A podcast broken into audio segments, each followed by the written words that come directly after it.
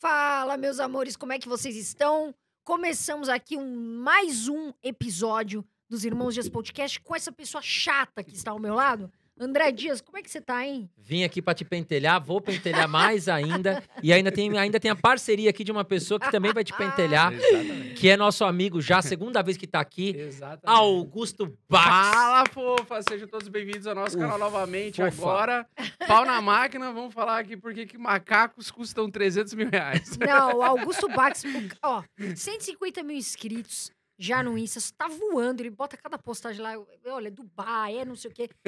Tem o canal do YouTube com 269, quase 270 mil 270 inscritos. mil Tá no inscritos. clube do Neymar agora. Tá no comprou um macaco. Júnior. nós vamos querer saber essa história do, do macaco aí, hein? Comprou o macaco, tá no clube, agora tá no clube. Nós vamos entender isso aí. Eu Vamos quero lá. ser do clube aí também. Só que o máximo é que eu compro um miquinho. E antes de começar, nós vamos falar aqui do nosso patrocinador, Toro Investimentos, corretora que eu invisto aqui no Brasil, Carol investe aqui no Brasil. Lembrando, taxa zero para para você investir em ações, taxa zero para você investir em fundos imobiliários, melhores produtos de renda fixa estão na Toro. Lembrando, investir um real no link aqui embaixo, abre tua conta aqui embaixo, você já vai ganhar duas planilhas, organização financeira e rebalanceamento de carteira. E nós temos um sorteio, né, Carol? Sorteio pra você aí. ó, 10 cin- pessoas. São 50 conto, 50 reais aí na sua conta. Nós vamos dar pra você investir, mas tem que ter a conta aberta na Toro, porque vai ser depositado na Toro. Então você já dá o seu like no vídeo, compartilha aqui embaixo, eu quero participar. Lógico que você vai querer que Comenta, então, né? Comenta, en- engaja aqui com a gente e bora pro, pro nosso vídeo. Vamos começar. Vamos. Augusto Bax, que prazer te receber aqui, O hein? prazer é meu. Você tá com uma cara de mais rico, hein? O que tá acontecendo? Eu tô feliz da vida com, a- com as altas infinitas aí no mercado cripto e depois as quedas infinitas pra gente poder comprar mais fundo de novo, né? E aproveitar a volatilidade, né? Mas assim, satisfação enorme de estar com vocês de novo aqui pela segunda vez, né? É, a, gente, a segunda vez é sempre melhor porque a gente já se sente em casa, né? Já conhece o ambiente, já sabe como é que é. E basicamente eu tô muito feliz porque o nosso último episódio rendeu bastante gente nesse canal. Nossa, né? umas 300 Muito. mil Não, deu visualizações. 400 mil views. Quatro, ixi, já nem... Nós atingimos 400 mil pessoas para falar de cripto, então eu fiquei Foi muito sucesso. feliz de, de a gente poder voltar para falar para mais 400 pessoas, né? 400 mil pessoas, porque quanto mais pessoas souberem desse mercado, melhor. Com certeza. Deve estar entre os top é, episódios de podcast do Brasil, esse que a gente fez, hein? É, esse ali foi grandão, foi bem legal. E agora, hein? É, esse- o que eu queria saber? Primeira pergunta: guerra. Uhum. Rússia e Ucrânia. A gente tá vendo essas volatilidades. Hoje, o hoje cedo o Bitcoin tava subindo, mas tá volátil. Uhum. Sim. E aí, é hora de comprar Bitcoin agora? Como é que é? Olha, eu vou dizer por mim, tá? O, o preço, quando o Bitcoin, ele- na história dele, quando ele cai 50% do seu último topo, sempre foi oportunidade de compra. Então, abaixo de 50%, qual- qualquer percentual para baixo é compra de Bitcoin. E mesmo assim, para os próximos três anos, vai ser oportunidade de compra mesmo em 60 mil, 70 mil dólares. Porque a, a, à medida que a gente surgir com o próximo halving, queda da recompensa de mineração, o Bitcoin vai ficar mais escasso, vai ter uma distorção no preço de novo, e com certeza a adoção vai continuar crescente, porque independente, o preço caiu 50% desde o último topo, mas a adoção do Bitcoin ela quase dobrou do ano passado para cá. A gente saiu de 150 milhões de investidores no mundo todo para 300 milhões de investidores, sendo que aproximadamente 13% dos investidores de cripto saem do, ah, ficam no mercado em queda. Então, a gente sabe que a minoria fica, permanece comprando no fundo, e justamente nós estamos em um bear market ainda, na minha opinião. Eh, A gente vai falar sobre isso depois. Mas a gente está no inverno cripto, que eu chamo. E, cara, qualquer oportunidade nos próximos dois anos de comprar Bitcoin, compra para não se arrepender depois, né? Quando você fala queda de 50%, o Bitcoin chegou o quê? 60 mil dólares? Foi Ele isso? chegou a 69 mil dólares. Tá. Aí e agora, 50 recentemente, ele caiu para 38 mil. Estamos nessa faixa dos 50%, então, Nós hoje. estamos hoje com o Bitcoin valendo 40 mil e pouco, né? 42 ou 43 mil. Ele, deu uma- ele teve uma alta agora no, no último dia, mas ele ficou por um bom período de tempo ali entre 32 mil e 38 mil, que foi uma região onde eu, eu acumulei bastante Bitcoin e Ethereum. Mesmo assim, nos 41 mil ainda tá com uma oportunidade. Com Até certeza. o Bitcoin, ele é, ele é convertido em dólar também, né? E o Isso, dólar tá exatamente. recuando também, né, É. Augusto? E eu acho assim, ele vai subir para continuar caindo. Eu Tá. acho que ele vai subir, mas eu acho que ele ainda vai dar talvez uma última oportunidade sendo de comprar 30 mil, talvez 24 mil. Mas eu acho que ele está fazendo um movimento de, de baixa no, no médio e longo prazo ainda, né? Ele vai estar subindo agora no curto prazo. eu- a minha expectativa é que ele reteste os 50 mil dólares. Mas eu não sei se ele vai conseguir passar de primeira pela região dos 52 mil, que é uma zona muito importante. Porque, assim, no dia 3 de dezembro do ano passado, a gente perdeu 52 mil dólares. Graficamente falando, é... que a gente utiliza o price action né, semanal, eu utilizo assim, quando o ativo está com tendência de alta semanal e não perde o fundo anterior, ele está em tendência de alta nas semanas. Isso significa que ele vai ficar por várias semanas entregando alta. Desde o dia 3 de dezembro do ano passado, a gente caiu abaixo dos 52 mil dólares. E a gente entrou em tendência de baixo no semanal. Então, o que a gente está vendo agora é uma tendência de baixa semanal. E durante a tendência de baixa, nós temos algumas altas.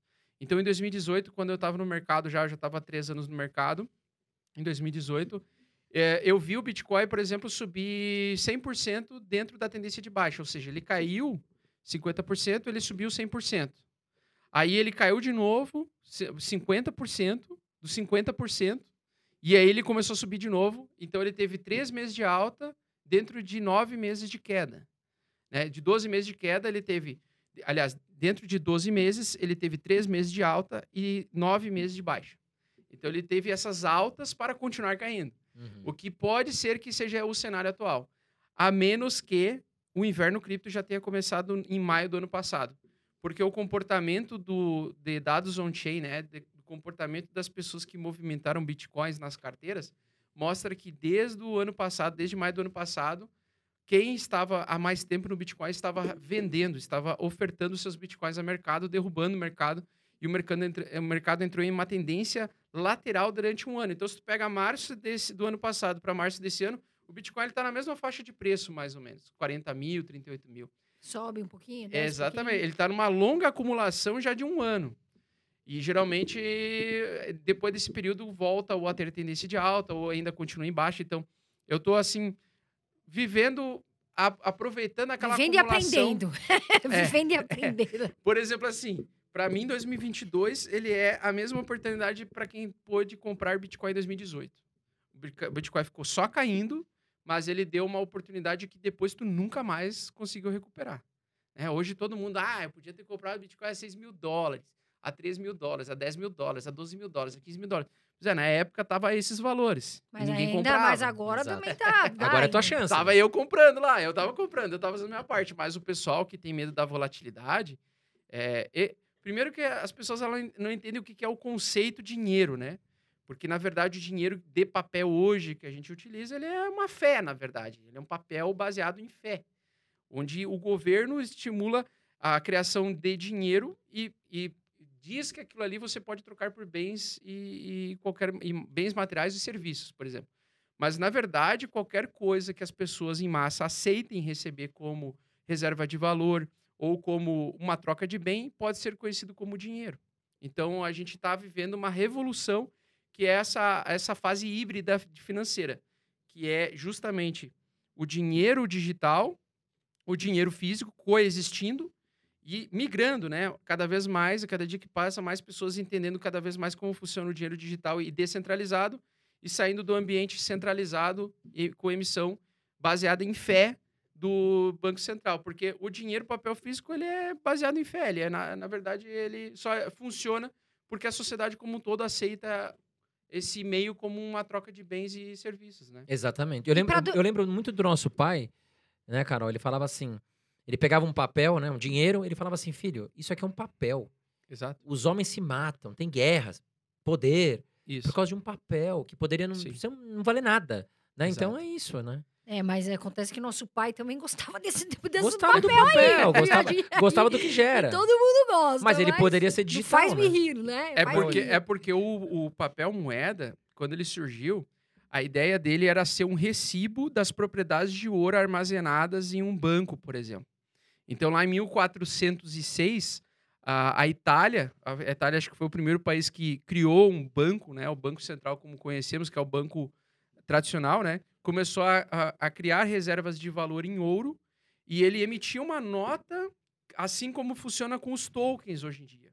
Então, por exemplo, na rede Ethereum, a gente está revivendo uma coisa que surgiu lá em 1406, que é o quê? Quando lá surgiu o papel moeda pela primeira vez e foram emitidos os recibos, uh, o papel moeda ele surgiu porque ele era um recibo de um ouro armazenado dentro de um banco italiano. Basicamente era isso. Você entregava o seu recibo. Tu entregava o recibo e olha, ah, eu, eu tenho o direito a ter propriedade de tantas onças aqui. Então esse é meu, meu capital, digamos assim, né? Até que eles, lá depois, na, em 1933, ali na guerra, na primeira, após a Primeira Guerra Mundial, os Estados Unidos determinou, não, não precisa ter lastro de ouro mais. A gente pode ser com base em confiança mesmo. Por quê? Porque o problema do, pa, do padrão de, do ouro é que você tem um limite de crescimento econômico pelo tamanho da quantidade de ouro que você tem armazenado. Então você teria que ter muito ouro para o teu país continuar enriquecendo, a economia continuar crescendo. Bora. Então a melhor forma que eles fizeram foi criar uma moeda fiduciária. Então basicamente foi isso. E aí o que a gente está vivendo é essa transição aí da, da fase híbrida que a gente está vivendo financeira e econômica, que é sair daquele ambiente centralizado é, e uma emissão de uma papel moeda baseada em fé para um sistema distribuído que já tem as regras pré-definidas, estabelecidas e que vão ser, no caso do Bitcoin, é, minerados novos Bitcoins até 2140. Então, uh, a gente está tá vivendo essa história, né? Acho que a gente está vivendo uma disrupção muito grande e, cara, tem muita gente perdendo esse bonde, infelizmente. O pessoal gosta de ficar vendo vídeo de TikTok e dancinhas satânicas, e, ao invés de estudar sobre o mercado financeiro, a revolução que a gente está vivendo e se beneficiar com isso, né? Cara, com certeza que se beneficiar é. Não, eu até queria saber fazer a dancinha, já tentei, mas é horrível. Nossa Eu senhora. nem sei o que é Um dia eu vou fazer, bota aí aqui embaixo. Se vocês querem que eu faça uma. Agora a modinha, Carol, é comprar uma porra de uma roupa de Homem-Aranha, aleatório. Eu vou comprar de grudar, coelhinha. usar uma roupa grudada com óculos de atriz pornô, tipo aqueles óculos quadradão, assim, sabe? E ficar dançando assim. E dá visualização, Cara, cara. aí Dá tu chega lá, 4 milhões de views e o cara se esforçando pra ensinar os, os caras fudidos de grana a fazer dinheiro. Porra, é uma sacanagem. Ajuda, Essa ajuda nós aqui, Eu vou Google. comprar um colã de Spider-Man e ficar dançando com a minha rola mole, nem tô nem aí, mano. Compre Bitcoin. Eu compro Bitcoin. Vai 4 milhões. Ai, ai, seu Augusto, mas. Afinal, sabe o que mais me perguntam? E eu fico louca, porque me perguntam muito assim: qual é o preço-alvo do Bitcoin para 2022? Qual a sua opinião, Augusto Bates? Ah, que aí depois a gente vai, vai ver se você Hum. acertou, hein? É, não sei. Olha, é impossível te prever isso aí. Ah, eu não. Eu, quer dar um chute pra dar um? um chute pra dar aquele migué? Olha, se a gente, ah, o que eu posso te dizer é assim, ó, se a gente passar de 52 mil dólares, que é a- aquela resistência semanal, a gente tem uma grande chance de passar os 70 mil dólares, que é os, o, o- a resistência Nesse ano histórica. mesmo. Nesse ano, se o Bitcoin passar os 52 mil dólares. Ali a gente aumentaria muito a probabilidade dele, ah, dele voltar a 70 mil e possivelmente romper. Agora, olhando todo o contexto que a gente está vivendo, né? Eu não sei se vai acontecer esse ano. Eu acho que talvez 100 mil dólares poderia ser em 2023 para 2024, por aí, ou no ano do halving, que é 2024. Mas é, eu não tô assim com pressa, sabe? Eu nem queria que o, BTC subisse para 100 mil esse ano, porque eu teria que daí gastar muito dinheiro para poder comprar um BTC. Eu prefiro que ele se mantenha o valor a 30 mil, 40 mil, para eu poder comprar o máximo de Bitcoin e Satoshis possíveis para o próximo ciclo, né? Porque o foco é sempre assim. As pessoas gostam. Existem dois grupos, né, principais no mercado cripto, que é o investidor, que é o cara que entende o que ele está investindo, e o especulador. O especulador, ele quer bater o mercado no curto prazo. Então ele sempre quer achar que, pô, eu vou conseguir fazer um lucro de 150% esse ano ou 100 150% essa semana, por exemplo. De um dia para o outro. Cara, as pessoas até acertam. Tipo, elas no início elas entram, elas até acertam uma operação que dá 150% de lucro e tal. Só que é, geralmente elas se expõem muito ao risco e aí acaba que quando elas vão tentar fazer o mesmo movimento na semana seguinte, elas acabam perdendo todo o dinheiro, porque elas entram em um período de acumulação e tal, onde o mercado não está com uma tendência clara de alta ou de baixa. Então as pessoas especuladoras do mercado, elas funcionam muito, elas querem muito que resolver a vida delas no curto prazo. Mas na verdade, para mim, curto prazo é dois anos, três anos. Para mim, porra, em dois, três anos tu pode mudar de patamar, entendeu? E tu não precisa de muito tempo. Então, se tu fizer o básico, né, que é um investidor, tu sabe o que tu está comprando, tu estudou os fundamentos, tu sabe que nós estamos numa fase histórica da, da existência do- da humanidade, de a gente sair de um sistema bancário que foi muito importante, assim, nos, nos anos, mas que agora vai ser, vai ser lentamente substituído pelo Bitcoin, né? E tu tá vendo que os governos estão se incomodando com isso, eles estão já criando é, formas de, de tentar controlar isso, ou formas de tentar assegurar um pouco mais de garantias e segurança para os investidores, por exemplo, né? Essa é a, a dinâmica que eles falam. É, tu vê que eles estão preocupados com isso, que eles sabem que isso vai acontecer. É, então a gente está vivendo uma história abs- absurda, assim. A gente até pode não dizer que a gente iniciou no Bitcoin lá, que nem a galera de 2011. Mas, cara, todos nós aqui dentro dessa sala, nós estamos vivendo a era do DeFi. Então, o DeFi ele existe há dois anos só. Ele surgiu em 2019, de fato. Né? Começou com a rede Ethereum. E agora ela está evoluindo para outras redes, aí Avalanche, é, Solana e tudo mais. Mas a gente está vivendo essa história e as pessoas não querem participar disso, cara. E, infelizmente. Porque Mas por que, que você acha que elas não querem participar? É medo? por Augusto? medo, por medo de declaração de imposto de renda, tá? Acredite se quiser. Muita gente não entra no mercado cripto Porque não sabe declarar ou tem medo. de declarar ou não sabe ou, ou se vê na situação. O cara já compra o primeiro satoshi, já imaginando que tipo a polícia federal vai arrombar a, a, a casa dele e vai levar ele da família, tá ligado? Basicamente é um medo muito idiota, assim, mas é justamente é um medo muito grande, né? Outro medo é não entender a volatilidade. Então, não saber lidar com a volatilidade. Isso é normal, porque a gente está numa cultura, né? De acostumar a ter o real como a, a certa estabilidade. Mas, cara, a gente tu pega os últimos 10 anos, compara o, o modelo centralizado e o modelo distribuído do Bitcoin. O centralizado é o real e o distribuído é o Bitcoin. O que aconteceu? Em 10 anos, o nosso poder de compra ruiu para 5, para um quinto do que a gente podia comprar 10 anos atrás. Então, a gasolina ela saiu de 2 reais, já está quase 7 reais, ou 6 Até mais em alguns estados. Em alguns no Acre estados tá já- 10, eu recebi de um seguidor Então. esses dias. Lá que tá 10 reais. Então, o nosso poder de compra já tá indo pro saco. Aí tu pega o Bitcoin e compara dos últimos 10 anos o Bitcoin, o Bitcoin transformou várias pessoas em milionárias, né? Monetariamente falando, financeiramente falando.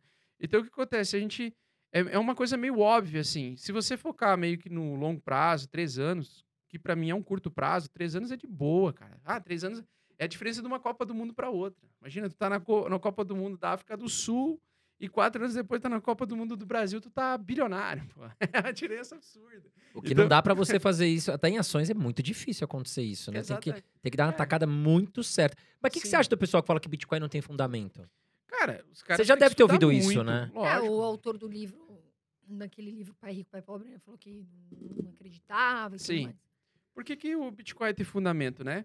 Quais são as características de uma moeda perfeita, né? Vocês- já, já leram sobre isso, moeda? Sobre o... Qual é a moeda perfeita? É aquela que é durável, Escassa. Durável, Escassa. escassa, o que, que mais? já esqueci. Que escassa, tem facilidade de transportar, que Sim. não pode copiar, assim. que não né? pode copiar, que, tem, que, tem, que não pode ser duplicável, né? facilmente duplicável, então facilmente é, pirateada, digamos assim. Então hoje, se tu pensar, e estável. Então hoje, se tu pensar o Bitcoin, qual é a única característica de uma moeda ideal que o Bitcoin ainda falta, né? A estabilidade. Tirando a estabilidade, ela é uma moeda perfeita para tudo. Por quê? Porque quem assegura a propriedade dos, dos teus bitcoins, das suas moedas, é o protocolo, é a blockchain. Então, você, com a sua chave privada, você tem acesso aos teus fundos em qualquer lugar do mundo. Basta você acessar a internet com a sua hard wallet ou a software wallet ou uma, uma carteira de cripto tradicional, que você vai ter todos os acessos aos seus fundos. Não vai chegar o governo e dizer e lançar lá, que nem está fazendo agora com a Rússia, né? É, uma sanção bloqueando os fundos dos bilionários ah, russos. Então isso não vai acontecer se tu movimenta Bitcoin. Porque não, não existe uma sanção governamental que vai conseguir te bloquear a tua chave privada. Exato. Então o Bitcoin ele tem todas as propriedades fundamentalistas do dinheiro mais perfeito existente, exceto que ele ainda não é estável. Mas ele ainda vai chegar no momento em que ele vai ficar estável. Por quê? Ele vai ter uma, um, um- uma- um valor que ele vai sempre uma constante, uma crescente, mas vai chegar um momento que ele não vai oscilar mais tanto. Ele não vai, Vai, cair mais estabilizar. 50%. Talvez ele caia 10% para cima, 10% para baixo. Ele movimenta, movimente isso. Mas não vai ser aquela instabilidade absoluta, né? E o, outro detalhe, ele vai ser uma reserva de valor. Então, o- a moeda perfeita é aquela que assegura também uma reserva de valor. Que assegure para você que daqui a, se você guardar ela hoje, daqui a 10 anos ela não vai estar valendo menos. como deveria ser uma moeda ideal. Então, o Bitcoin tem muito mais fundamentos do que o papel baseado em fé, tá? É que as pessoas que falam que ela não tem fundamentos, elas não entendem o que, que é o conceito de dinheiro. Mesmo um cara que escreve livros sobre isso há, sei lá, uma década, né? Porque eles, eles têm medo do novo, eles têm medo daquilo que é inevitável, né? E, cara, para mim o Bitcoin é uma tecnologia que inevitavelmente é uma versão aprimorada do sistema. E por ser monetário. escasso, até a questão da inflação pode ser controlada, né, Augusto? Exatamente. Porque você vê numa pandemia agora, a gente vai lá, imprime um monte de dólar, É, imprime um exato. monte de dólar, sem, sem fundamento, sem. Cara, a torta e a direita imprimindo dólar, isso aí, uma hora a inflação. O dinheiro não vale mais nada, né? Todo mundo vai ter Exatamente. um Mas milhão sabe, de dólares. al- sabe algo que eu, que eu tava vendo, assim, que eu me preocupo até eu perguntar para Augusto? Tem muitos projetos, tem mais de 15 mil projetos aí de Isso. cripto, né? E assim, o pessoal fala de um monte, tem muitas eu nem conheço. Para falar a verdade, eu não sei nada. Eu acho que é uns projetos que eu nunca ouvi falar. Quais criptos fora Bitcoin que você acha que são promissoras para longo prazo? Olha, é, do- as mais básicas, assim, são aquelas que até saiu num post teu hoje, eu até concordei com o post. Até dei um like lá. Ó lá, ó, vai ver. Avalanche é uma possibilidade interessante, a Cardano também, a Solana, o Ethereum com certeza, ah, a Terra Luna, eu acho que a Luna tem uma capacidade de absorver o mercado eh, de intercâmbio absoluto, assim, Você mercado falou, da, você falou da Ada Cardano, é, ela teve uma queda muito boa, né? Teve uma queda e agora ela subiu porque o Charles, o, o CEO, fez, falou, né? Veio Aham. falar que vai fazer mudanças e tal. Sim. Você acha que vai valorizar? Você acredita no projeto, Valoriza. Cardano? Acredito, acredito. Eles têm um desafio muito grande. Ah, não acho que ela está no mesmo patamar, por exemplo, do Ethereum. Acho que o Ethereum está num patamar muito acima de todas as outras, assim. É, e o Ethereum conquistou isso por causa do tempo e por causa da entrega. Ele foi o primeiro a entregar, foi o primeiro que teve um teste de fogo de verdade, né? Ah, e resolvendo, na minha opinião, o problema de escalabilidade, ele vai ser adotado em massa, sabe? Eu acredito que o Ethereum é o mais forte. Não o Ethereum em si, mas o- algo que vai ser desenvolvido em cima do Ethereum como uma camada de, de movimentação financeira com taxa barata, tipo uma Polygon Matic ou uma Arbitrum, que é uma sub-rede da rede Ethereum, né? A rede Ethereum ela sempre vai ser a mais valiosa, eu acho, do mercado cripto, ah, porque o, tudo que é desenvolvido em cima desse ambiente dá certo. O próprio os Bored Ape foram desenvolvidos de- em cima desse ecossistema do Ethereum. O investir hoje em Ethereum é a mesma coisa que investir que você pudesse comprar um pedaço da internet. Porque ela, a- o Ethereum é a, é, o? Ethereum é a camada base do desenvolvimento de vários projetos enriquecedores. Mas que você acha que para crescendo. começar, a pessoa deve começar pelo Bitcoin ou, ou Ethereum? Porque tem gente que Não, Bitcoin com- e Ethereum. Já começa dividindo, compra um pouquinho É que são ideias diferentes. Hoje né? eu compro 50% toda semana Bitcoin e 50% Ethereum. Entendi. Divido o meu capital de poder de compra, né? Eu di- divido o meu poder de compra entre essas duas. E dessas duas eu ramifico para uma ou outra altcoin, que até posso falar depois, mas uma ou outra altcoin que está sendo desenvolvida em cima da rede Ethereum e que, na minha opinião, vai ter grande valor. Tipo a Aave. A Aave é um protocolo que ela é um banco descentralizado em cima da rede Ethereum. Porque, na verdade, o que está acontecendo, que nem eu estava dando o exemplo lá do dinheiro, né? É, o que, que era o recibo do ouro dos emitido pelos bancos, que depois virou o nosso papel moeda la- lastreado em ouro, né? Ele era um token. Ele faz a mesma função do token. O ouro, digamos, é o Bitcoin, nesse exemplo atual. O que, que é o WBTC? WBTC é um token que representa uma reserva de Bitcoin dentro da rede Ethereum. Então, o Ethereum ele está com o processo de tokenização absorvendo todos os- esses ativos e todo o poder do Bitcoin e de outros ativos que estão sendo construídos em cima dessa camada. Agora, Augusto, o Ethereum, ele é. Bom, ele tem um intuito diferente do Bitcoin. Bitcoin é uma moeda de troca, o Ethereum é um sistema de inteligência que vários projetos vão rodar em cima deles, né? Assim, sou um pouco mais leigo que você. Agora, Avalanche e Solana, por exemplo, que Uhum. teoricamente poderiam ajudar o sistema da Ethereum Uhum. é, em alguns momentos. A Ethereum dando certo, conseguindo resolver a questão da velocidade, do, do preço, das tarifas. A, a Solana e a Avalanche, elas tendem a assumir ou não? Não, na minha opinião, não. Eu acho que dentro do ambiente descentralizado permite o livre mercado, né? É o mercado aberto. É o próprio mercado que vai decidir, vai mostrar para nós qual delas vai ser mais bem sucedida do que outra, qual vai ser mais utilizada do que outra.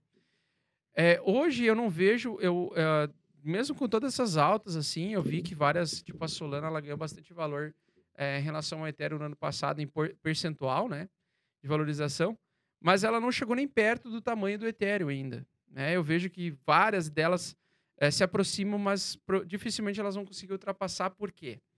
Porque, sendo bem sincero, não sei se vocês já usaram o ambiente DeFi dessas outras redes, mas ela é uma imitação da rede Ethereum. Falam que a Solana é mais rápida, né? é, ela é uma imitação, velho. Ela é igual. O mecanismo de funcionamento do DeFi é todo baseado em Ethereum. Então, elas vão coexistir, porque elas vão se, sempre se conectar através das pontes entre essas blockchains. É, e, basicamente, lógico, hoje exige muito conhecimento inicial para quem está entrando no mercado, né? Que já é difícil a pessoa entender o que é o Bitcoin. Aí já tem um monte de retardado falando um monte de bosta sobre Bitcoin. Aí já é difícil, já é difícil tu explicar para ela o que é DeFi, aí já é difícil. Mas as pessoas vão se adaptando. Cada vez mais eu tenho seguidores, pessoas com 50, 60 anos de idade que já estão conseguindo fazer swap de moedas. Então isso é o YouTube ele é um grande cérebro, né? Eu tinha tanto amigo, Augusto, que falava assim: que Bitcoin não tem fundamento, ações têm fundamento, você consegue entender, o Bitcoin não tem fundamento. Cara, engraçado, de um ano pra cá, tá todo mundo investindo. tá todo viu mundo, como mudou? Todo mundo que criticava é. tá lá investindo. Agora, Augusto, outra pergunta aqui. É, a China tá querendo lançar a moeda digital dela, Yuan digital, né? Os Estados Unidos já estão falando também em lançar uma moeda digital. O Brasil também, que Sim. seria o real digital. Essa, essa criação das moedas digitais exclusivas de cada país tende a prejudicar de alguma forma o Bitcoin? É o CBDC, né, que eles chamam. É as moedas estatais, é, digitais estatais, né? Sim, é uma forma da, do Estado conseguir tentar controlar a, o capital da população. Então, por exemplo, hoje isso não é uma realidade no Brasil, porque o Brasil ele é bem pró-criptos atualmente, né? Não sei no, nos governos futuros como vai ser. Mas, basicamente, é, a CBDCs, você poderia controlar supostamente a emissão dessas moedas e ver, controlar o quanto você pode gastar, por exemplo, em criptos. Porque tu sabe que saindo do ambiente controlado pelo Estado e pelo Banco Central, você vai é, ter liberdade, digamos assim, com o teu dinheiro, né? Então, pode ser que futuramente saia, por exemplo, uma lei. Eu estou só especulando, tá, pessoal? Só lançando assim no ar, né? Mas uma CBDC poderia, um, o Brasil poderia dizer assim, ah, a população não pode passar, não pode investir mais do que 20% do, da renda recebida pelo, pela, pelo trabalho em criptos, por exemplo. Uhum. Que é uma coisa que a China pode fazer de banir a população inteira de comprar criptomoedas. Que é o que está acontecendo, né? A pressão vendedora, os dados da blockchain mostram que Uh, eu tenho dados da Glassnode, né? A Glassnode é uma, é uma, uma ferramenta de análise de movimentações on-chain. Então, o Bitcoin, por, por movimentar dentro de um ambiente de, de livre-razão, e você consegue ver o que, que as pessoas, com quanto capital elas estão movimentando naquele livre-razão, você consegue identificar qual é a origem daqueles Bitcoins. Ah, aqueles Bitcoins estão sendo movimentados por uma IP lá do, da China, uma IP asiática, por exemplo. Então, você consegue controlar mais ou menos as regiões. A pressão vendedora da, dos últimos três meses maior é asiática. Aliás, do último ano, né? Desde maio do ano passado, a maior pressão de venda da, de bitcoins é asiático, origem asiática. Então é da China. Tá? E a maior pressão compradora é Estados Unidos e Inglaterra. Então, esses dois, e Europa, aliás, esses dois são os mais compradores de, de Bitcoin. Ah, aliás, perdão, eu errei. Não é a Europa, é a África, a África, o continente africano principalmente a, a parte sul da África e a parte ali uh, abaixo do Egito ali também. Então, que seria um pouco ao norte, mas na metade ali. É, que daí tem ali a Tanzânia, a Etiópia, a Nigéria. Esses são os caras que mais compram Bitcoin, que mais movimentam, né? Depois dos Estados Unidos. Então, Estados Unidos, por exemplo, Estados Unidos e Nigéria são os dois países que mais compram Bitcoin. Eu ia falar Nigéria, eu li sobre a Nigéria. É. Então, é, e depois a Europa, né? Então a gente tem ali esses três ambientes. E justamente por que que, por que, que o, ali no, no, na África, no continente africano, nós temos diversos países que compram Bitcoin. Porque eles não tinham.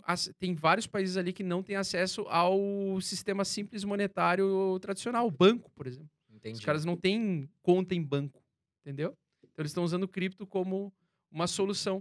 E logicamente os países subdesenvolvidos vão ser os que mais vão se beneficiar. Então os países subdesenvolvidos, é, como o próprio Brasil, vão ser os que mais vão se beneficiar com as criptos. Se Né? acontece um problema também no país, o cara não fica preso ali, né, meu? É igual a Rússia agora, né? Tem um milionário que ficou, Exato. que perdeu Cara, basta dinheiro, um dono de político. banco, né? Basta um político, né? Um dono de estado Fazer uma loucura. fazer a loucura com o teu dinheiro que acaba a tua confiança no real no mesmo dia, no estalar de um dedos, e tu vai confiar no Bitcoin. Sabe algo que perguntaram muito pra gente no, no podcast? E depois eu falei, ah, vou perguntar pro Augusto a próxima vez. Eu queria que você falasse o que são gemas, que tem Aham. pessoas que não sabem, né? Aham. E quais gemas que você tá de olho pra comprar agora. Tá. O que são gemas? Gemas é uma nomenclatura que eu inventei de também de. de, de, é, de projetos pequenos que podem ter uma simetria alta, elevada. Então elas têm um alto risco e elas têm um possível alto retorno. Né? Eu gosto de algumas gemas. Eu não falo gemas assim por aí porque as pessoas são muito burras. É, no sentido assim, a uma grande maioria quer ganhar dinheiro rápido e fácil. Então o cara quer o novo Ganância, né? Bitcoin. Ele quer o novo, o novo Bitcoin. O cara nem entende o que é Bitcoin, o cara já tá querendo tipo ir direto para aquela Gamecoin, uh, para aquele projeto Shiba, Shiba, Shiba. pra Shiba Rola, eu Shiba chamo de Shiba pergunta Rola. muito pra mim. Até meu É. cachorro falaram que parece o... uh, Então, eu entendo a necessidade da pessoa querer resolver a situação da vida dela logo, comprando um ticket de loteria ah, e usando uma possível gema para isso, né?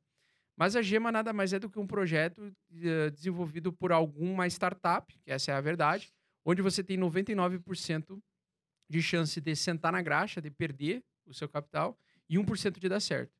É é quase um, um ticket premiado, né? Então, o que, que é a gema para mim? né? a gema pode ser, então, um projeto pequeno, mas com bons fundamentos. Então, por exemplo, assim, desde os, da, da, da- do DeFi surgir em 2019 na rede Ethereum, né, e começar a ser bem eh, popularizado agora 2020 e 2021 principalmente, surgiu ah, a ideia de descentralizar várias coisas. E uma dessas descentralizações foi fundos de investimento. Então, por exemplo, qual é o maior fundo de investimento hoje de Bitcoin? A Grayscale. A Grayscale tem o maior ETF, com maior liquidez do mercado ah, de Bitcoin. Então, muita gente que não quer se expor diretamente ao Bitcoin Como e, guardar a chave ETF? privada. Da Grayscale é, putz, é Bit- Bitcoin Trust, acho que uma coisa assim, BTC Trust. Eu não, eu não lembro agora o nome exato do ETF, tá? Mas é um ETF americano. E aí você pode se expor ao Bitcoin sem ter Bitcoin. O que eu já acho uma, uma- uma- um erro, né? Porque o Bitcoin é a solução, não é o ETF ou um papel que representa a posse. Porque se você tem um papel que representa Bitcoins, alguém tem, tem os teus Bitcoins. Então tu não tem o teu Bitcoin na tua carteira com a tua chave privada, né? Então você não tem controle sobre isso. E você o- tá preso a algum país também. Se o né? Estado canetear lá o Agrayscale por qualquer motivo e, e congelar os teus Bitcoins, Então, ETF que tem aqui no Brasil, por exemplo, de cripto, você não gosta? Hã? O ETF que tem aqui de cripto. eu que não lança- gosto de nenhum ETF. Pra mim, ETF. ETF é para investidor tradicional. Que começa de cripto, É, ele exemplo. é para o investidor tradicional, quer se expor à volatilidade e quer se sentir seguro ali para ter aquela suposta proteção. é, fundo garantidor de crédito de 250 mil reais. O que para mim é um troço inútil, tá? Mas é uma, a minha opinião, né? A respeito de quem gosta, quem se sente seguro em iniciar. Se quer iniciar por essa via, é bom, né? Para quem tá ali no mercado de ações, tu abre ali a corretora de ações que tu tem, pega ali o ETF e se expõe nele. Mas você tá completamente fugindo da ideia do, do, do Bitcoin, né? É, tu Quer tá... ficar descentralizado, É, o ideal ter seria tu liberdade. aprender a usar calça de adulto, vestir as calças de adulto, essa é a realidade. Não terceirizar a responsabilidade de, de gerenciamento dos teus ativos. Tem muita gente que fala que tem medo de perder as chaves e Ah, tal. é. Cara, perder a chave é tu comprar um cofre de 200 pila no submarino. Mas aí alguém estoura digita seu um- cofre. O seu, seu- eu já tô sabendo onde você mora, e se eu quiser estourar seu cofre? Ah, mas daí Lá. tu Aí rouba tua chave. Vai ter que... ah, Saber ter a que- senha, os números. Putz, Mas aí você pode ter três cofres. Você guarda, você guarda, tipo assim, um pouquinho aqui de palavra, um pouquinho ali, um 20, pouquinho aqui. Faz casa tipo uma né? gincana pra conseguir... Exatamente. O cara não vai saber a ordem, não vai saber onde estão os o cara cofres. tem que fazer um caça ao tesouro. Guarda né, um cofre na sogra, um cofre na casa da isso irmã, é um legal. no meu, né? Isso é legal, tu botar 12, tu, sei lá, seleciona 24 palavras e divide lá cada seis, três ou Só não vai colocar a palavras. palavra no. Coloca bloco de oito nota, palavras né? em cada É. cofre, pronto. Viu? É. No bloco de nota, viu? Não vai colocar lá. Ah, né? guardar sem, eh, as palavras-chave no bloco de Exatamente. notas aí é amadorismo, né? É igual eu fiz um dia. Assim, Uma, Ah, coisa, é- uma coisa interessante é decorar a chave privada. Então, pega 12 palavras-chave lá e decora. Isso é uma coisa legal. Agora, se tu tiver um problema de, de um aneurisma cerebral, uma coisa que afeta a tua memória, fudeu, né? Ou tatua. Coloca uma parte no- tatuada no Tipo braço. Prison Break, assim. Exatamente, Prison Break. Tipo O assim, cara- você faz uma tatuagem, coloca os números no meio, É. que ninguém vai se ligar o que, Isso, que é. Faz umas entendeu? representações assim de imagem. tipo. Porque lá tem, tipo assim, é, a chave privada, pra quem nu- nunca teve acesso, né?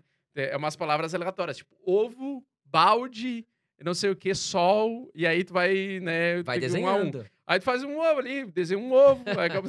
Não, você não precisa nem ir muito longe com esse negócio de memória. Eu lembrei de uma história aqui. Eu.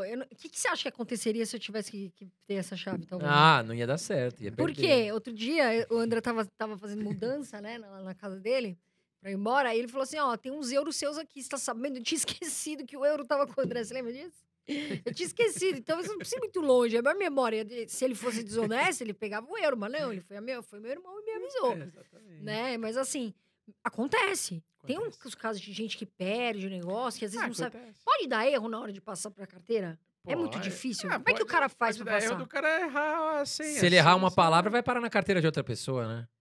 É, se não é que se ele errar a palavra, se ele mandar Errar um pra número, errar um errada. número, né? Se Isso. ele mandar pra carteira errada, pode acontecer. Na hora de colocar ali a carteira, você tem que ficar bem. Eu lembro da Nanda É. falando que ela fez isso. Dá um ficou- nervoso, assim, mas depois tu te acostuma de boa. Agora, Augusto, deixa eu te perguntar. A Pecoin, fala um pouquinho sobre isso, o que, que você acha, sua opinião, se você acha que, que realmente é. Se foi uma grande oportunidade ou se é uma furada. Cara, ela é uma grande oportunidade, mas comprar agora eu acho que é uma furada. Por quê? Eu aguardaria ela cair mais, tá? Porque, assim, esse, a história dessa ApeCoin foi o seguinte. A ApeCoin é um token de governança do Bored Ape Yacht Club, que é aquele, aquele negócio lá da... Que o, aquele clube de milionários lá que o Neymar participa. É, No mundo todo tem vários jogadores da NBA e tal. E aí o projeto, ele passou da parte de vender NFTs para entrar num clube de milionários para fazer um ecossistema de metaverso. E aí trazer com isso um token de governança chamada ApeCoin que lançou semana passada. E aí muita gente que tinha as cartas, a- a- as NFTs da- dos macacos, recebeu, cada Bored Ape recebeu 10 mil tokens Ape. E cada Mutant Ape, ah, Ape Yacht Club, que é a segunda coleção deles, né? Que é a coleção dos macacos mutantes, recebeu 2 mil Ape Coins. Então, foram praticamente aí 20 mil pessoas no mundo todo, porque uma, tem, uma coleção tem, se eu não me engano, 12 mil pessoas e a outra tem 8 mil, eu acho, ou 4 mil, agora não lembro. Mas entre 16 mil e 20 mil pessoas receberam um montante de, de acho que foram, putz, agora não lembro a, qu- quantos tokens ApeCoin existem, mas foi 30% do total da emissão de tokens. Ou seja, tem, muito, tem 30% do total da emissão de tokens está na mão de poucas pessoas. Então, ele tem um poder de venda muito grande. Então, muita gente quis realizar. E aí começou o mercado a cair. Ele subiu forte, mas depois ele já logo despejou, caiu, tipo, no- muitos por cento, mais de 70% em um dia. E, e agora teve uma altinha e continuou caindo mais um pouquinho. E essa pressão vendedora ela vai se manter até que vai ter essa realização de lucro desses, dessas pessoas que receberam esse dinheiro, né? Esse token, que na verdade é uma distribuição de lucros. Eles receberam um token de governança que eh, o token ele, ele age como se fosse uma ação, porque é é uma participação tua daquele ecossistema, daquele ambiente, né? Então veja que o- o ambiente descentralizado ele, ele reflete muito como já funciona o, o- o tradicional, né? Então é como se muita gente recebeu um monte de dividendos do nada. E, pô, os dividendos, quanto mais rápido ele conseguir vender, mais, mais valioso vai estar, mais lucro ele vai ter. Então dá aquela enxurrada, aquela queda. Só que ele é um token que vai ter utilidade. Então isso eu penso assim, ele vai sempre ter utilidade dentro daquele clube de milionários que atrai outros milionários, que atrai outras celebridades. Então, para mim, ele é um token útil. Ele é um token que tem utilidade, tem fundamentos. E esse token ele vai ser utilizado não só para votações propostas pro, pro, pro clube de mutantes, né, dos macacos mutantes, ou dos macacos, é, é, é, como é que é, entediados, né, macacos entediados.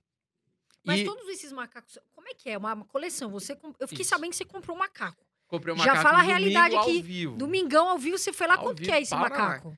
O, ma- o meu macaco custou 340 mil reais, eu acho. Foi 340 mil reais. Foram 340 mil reais. 20, 23 Que é o po- macaco do Neymar lá, né? É o É, mesmo macaco? Não é o mesmo. Não é o mas- mesmo. Ah, mas é da mesma coleção. Não, é a, me- é, a, é a segunda, é a coleção secundária do Bored Ape. Então a Bored Ah. Ape saiu 10 mil macacos, Certo. gerados aleatoriamente por um padrão.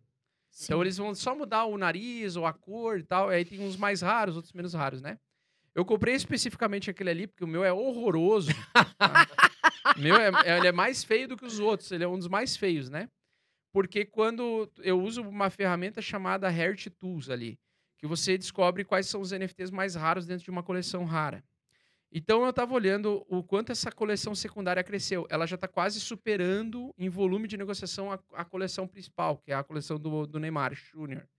E ele te dá o mesmo direito de você participar do mesmo clube. Então essa coleção Ah, secundária. daí vocês podem ser tipo amiguinhos. Oi, tá, É. toma um Você, pega WhatsApp- você vai ter o WhatsApp do Neymar. Não, eu acho que não. Vai não sei. jogar a bola junto, Eu tá? não sei, eu acho que não. mas, Vai ser um parça. mas a gente pode ir na mesma festa. Tá. Então eu sei que Se o agora. Neymar ganhar a Copa do Mundo, você tá no, no caminhão de bombeiro. Exatamente. Então, aí o que acontece? Mas as festas do Neymar, as minas já entram de graça, meu. É, zoando. aí eu não sei. Será que elas têm... Eu nunca fui numa festa do Neymar Júnior. Não, eu também não, mas tô brincando, imagina. Todo meu respeito ao Neymar, imagina. Aí o que acontece? O, eu, eu agora tenho, eu tenho o macaco e eu participo desse, dentro desse ambiente. E esses macacos dessa segunda coleção, acho que são 20 mil macacos. 20 mil macacos, né?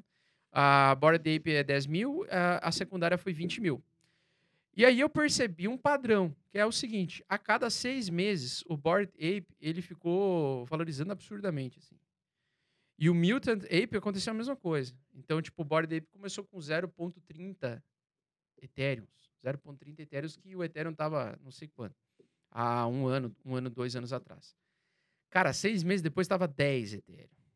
Daqui a pouco tava 20. Agora já tá em 100 Ethereum. Cada macaco. Aí eu pensei, porra, são 10 mil pessoas no máximo que podem ter esses macacos no mundo inteiro. Quantos milionários existem no planeta? São 40 milhões de milionários, em média. No planeta. 40 milhões de milionários em dólar. Em dólar. Então eu pensei assim, bom, ele é mais escasso do que o Bitcoin, esse macaco.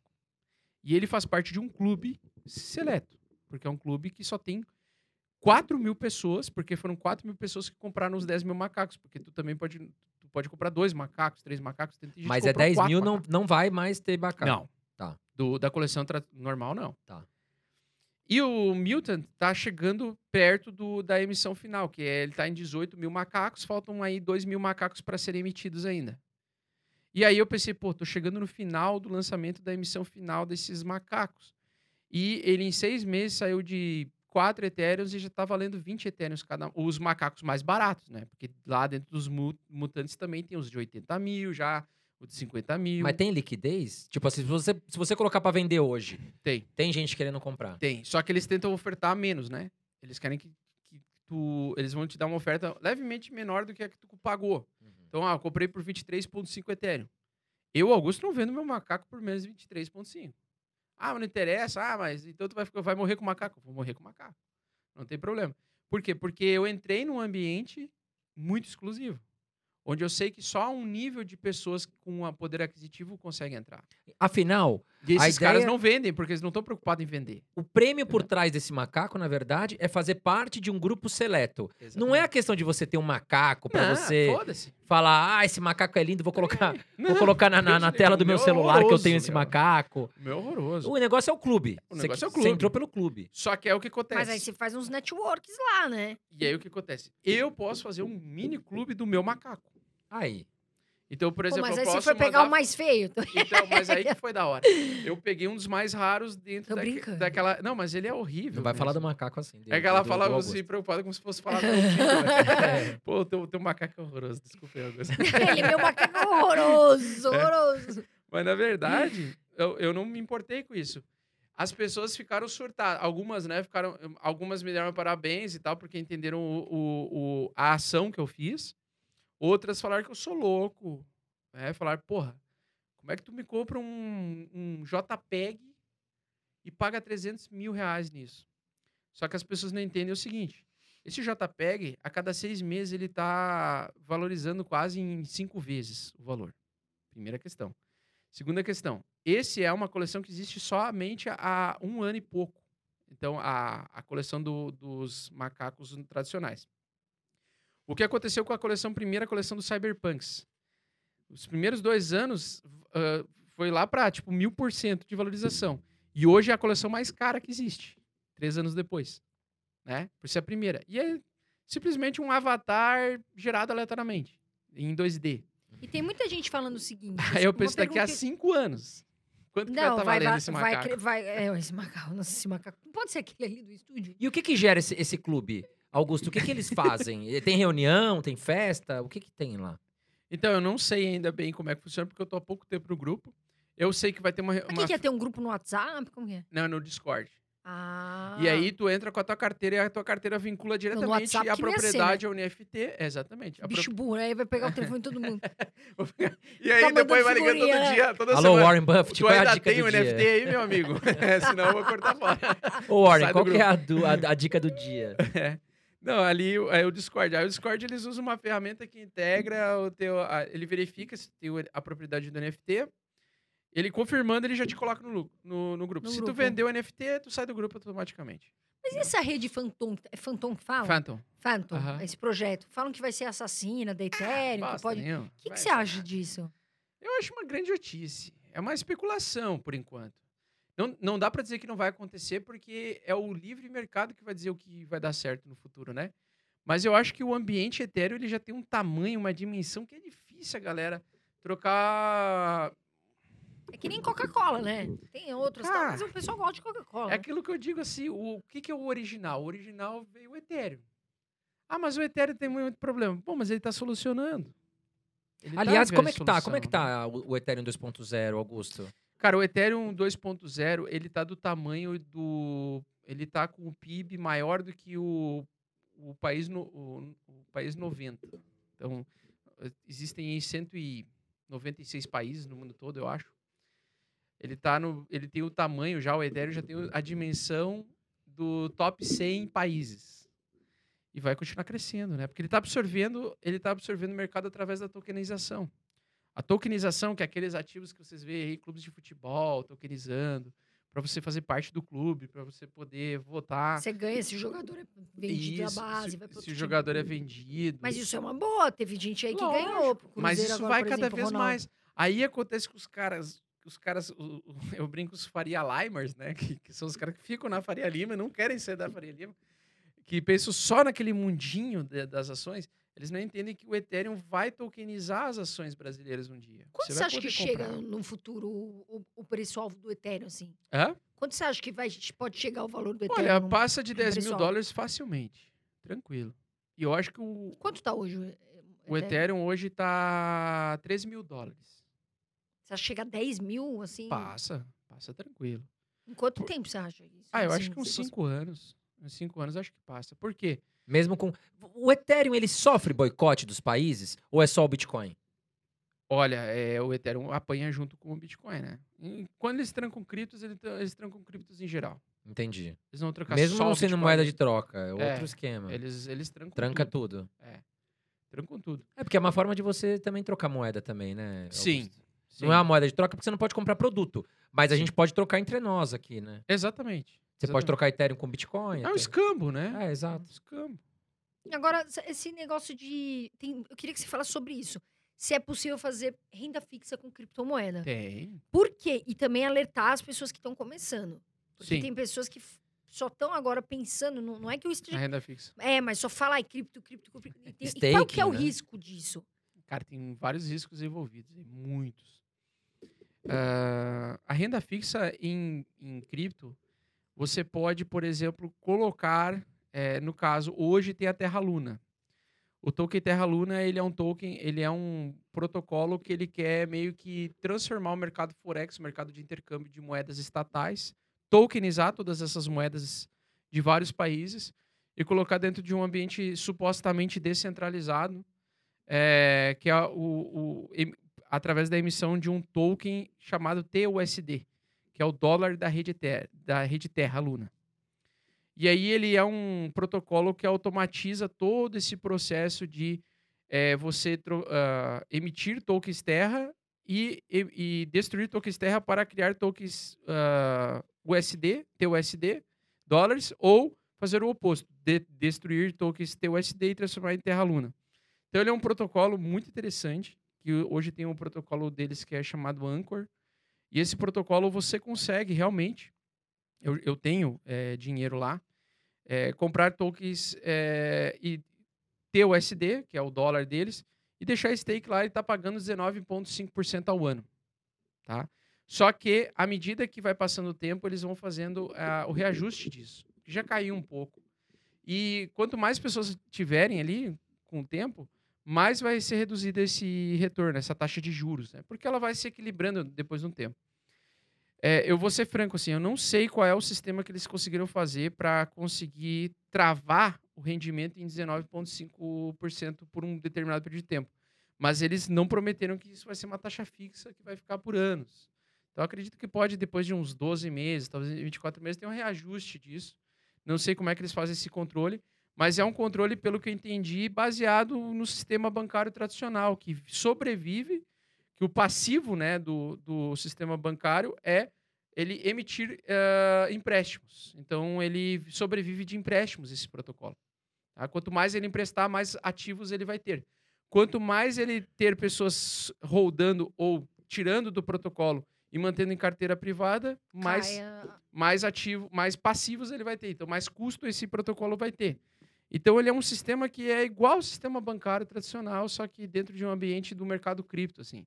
Então, ali ele consegue te entregar uma rentabilidade fixa que eu Mas não foi o que posso você dizer. se- falou, que hoje é isso, mas pode vir a cair. É. Por isso que é importante o pessoal saber também, né, E- Augusto? E, é dentro de um ambiente com protocolos, com contratos inteligentes. Então, você está sob o risco do contrato inteligente ter algum bug, de algum hacker encontrar alguma vulnerabilidade nesse protocolo e conseguir atacar um- uma quantidade razoável de fundos.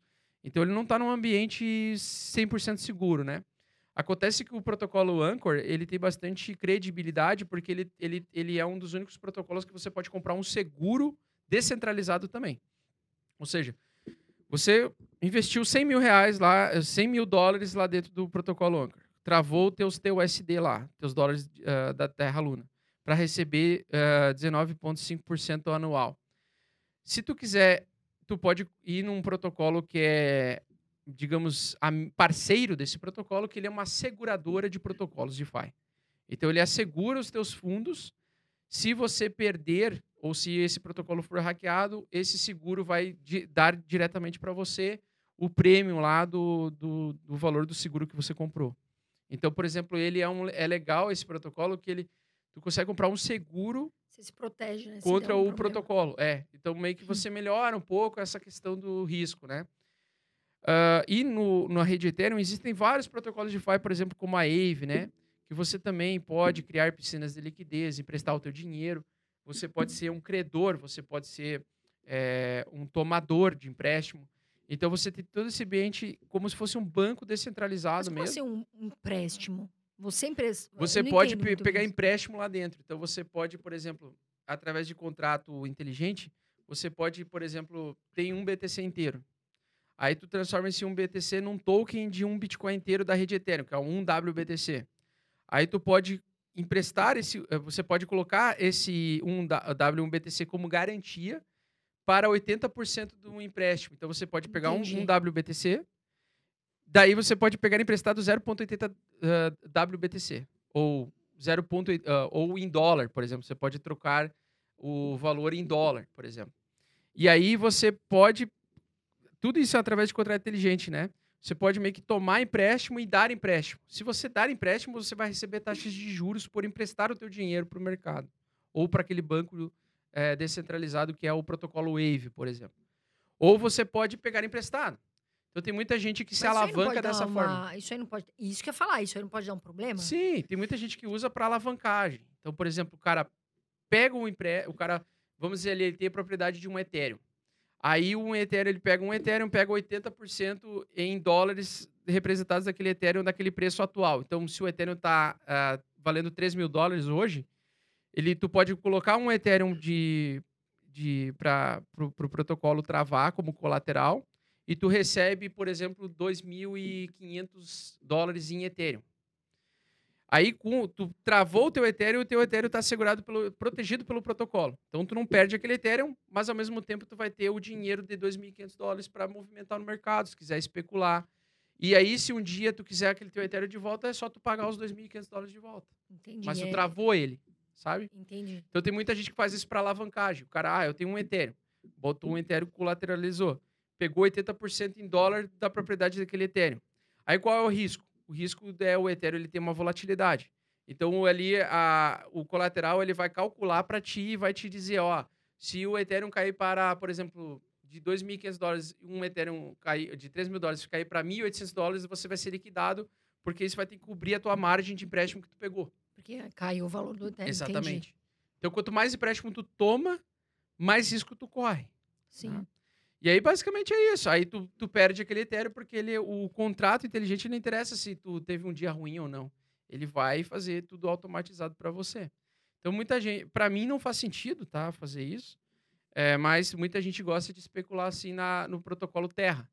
Porque no protocolo Terra, ele está pagando também um percentual para quem empresta. Então, o cara pega empréstimo, ele empresta o dinheiro, pega o empréstimo e, e coloca lá travado para ganhar o APY de 19,5%. Então, a matemática, na minha opinião, não está fechando aí. Então, acho que ela vai ter um, um problema de liquidez sério, esse protocolo daqui para frente. Porque tem muita gente pegando empréstimo, ele, ele dá empréstimo, também pega empréstimo e ele usa o juro sobre juro sobre juro e eu não sei na hora de todo mundo sacar o que vai dar isso aí. É igual essas empresas. Essas empresas de, de, de aluguel de cripto. Sim, Você já viu isso, né? sim. Isso daí. O que, que você acha? Existe essa. Olha, eu acho tudo uma bobagem. Meu. Eu, eu sou aquele cara simples. Pra mim, quanto mais simples e o mais o tema de casa tu vai fazendo, que É é... porque tem gente que pode, de repente, acabar perdendo dinheiro. Ah, vai então... ter um monte de gente que vai perder dinheiro. A grande, a grande maioria vai perder dinheiro. Porque a gra- a grande maioria quer velocidade, né? Quer especular rápido. E não adianta, cara. Pra tu ganhar, tu vai ter que, Tem que ter ser paciência, paciente. né? É, tem que ter paciência. Mas assim, três anos dá pra mudar de vida, velho. Se tu fizer o, o- o feijão com arroz ali, dá pra mudar de vida.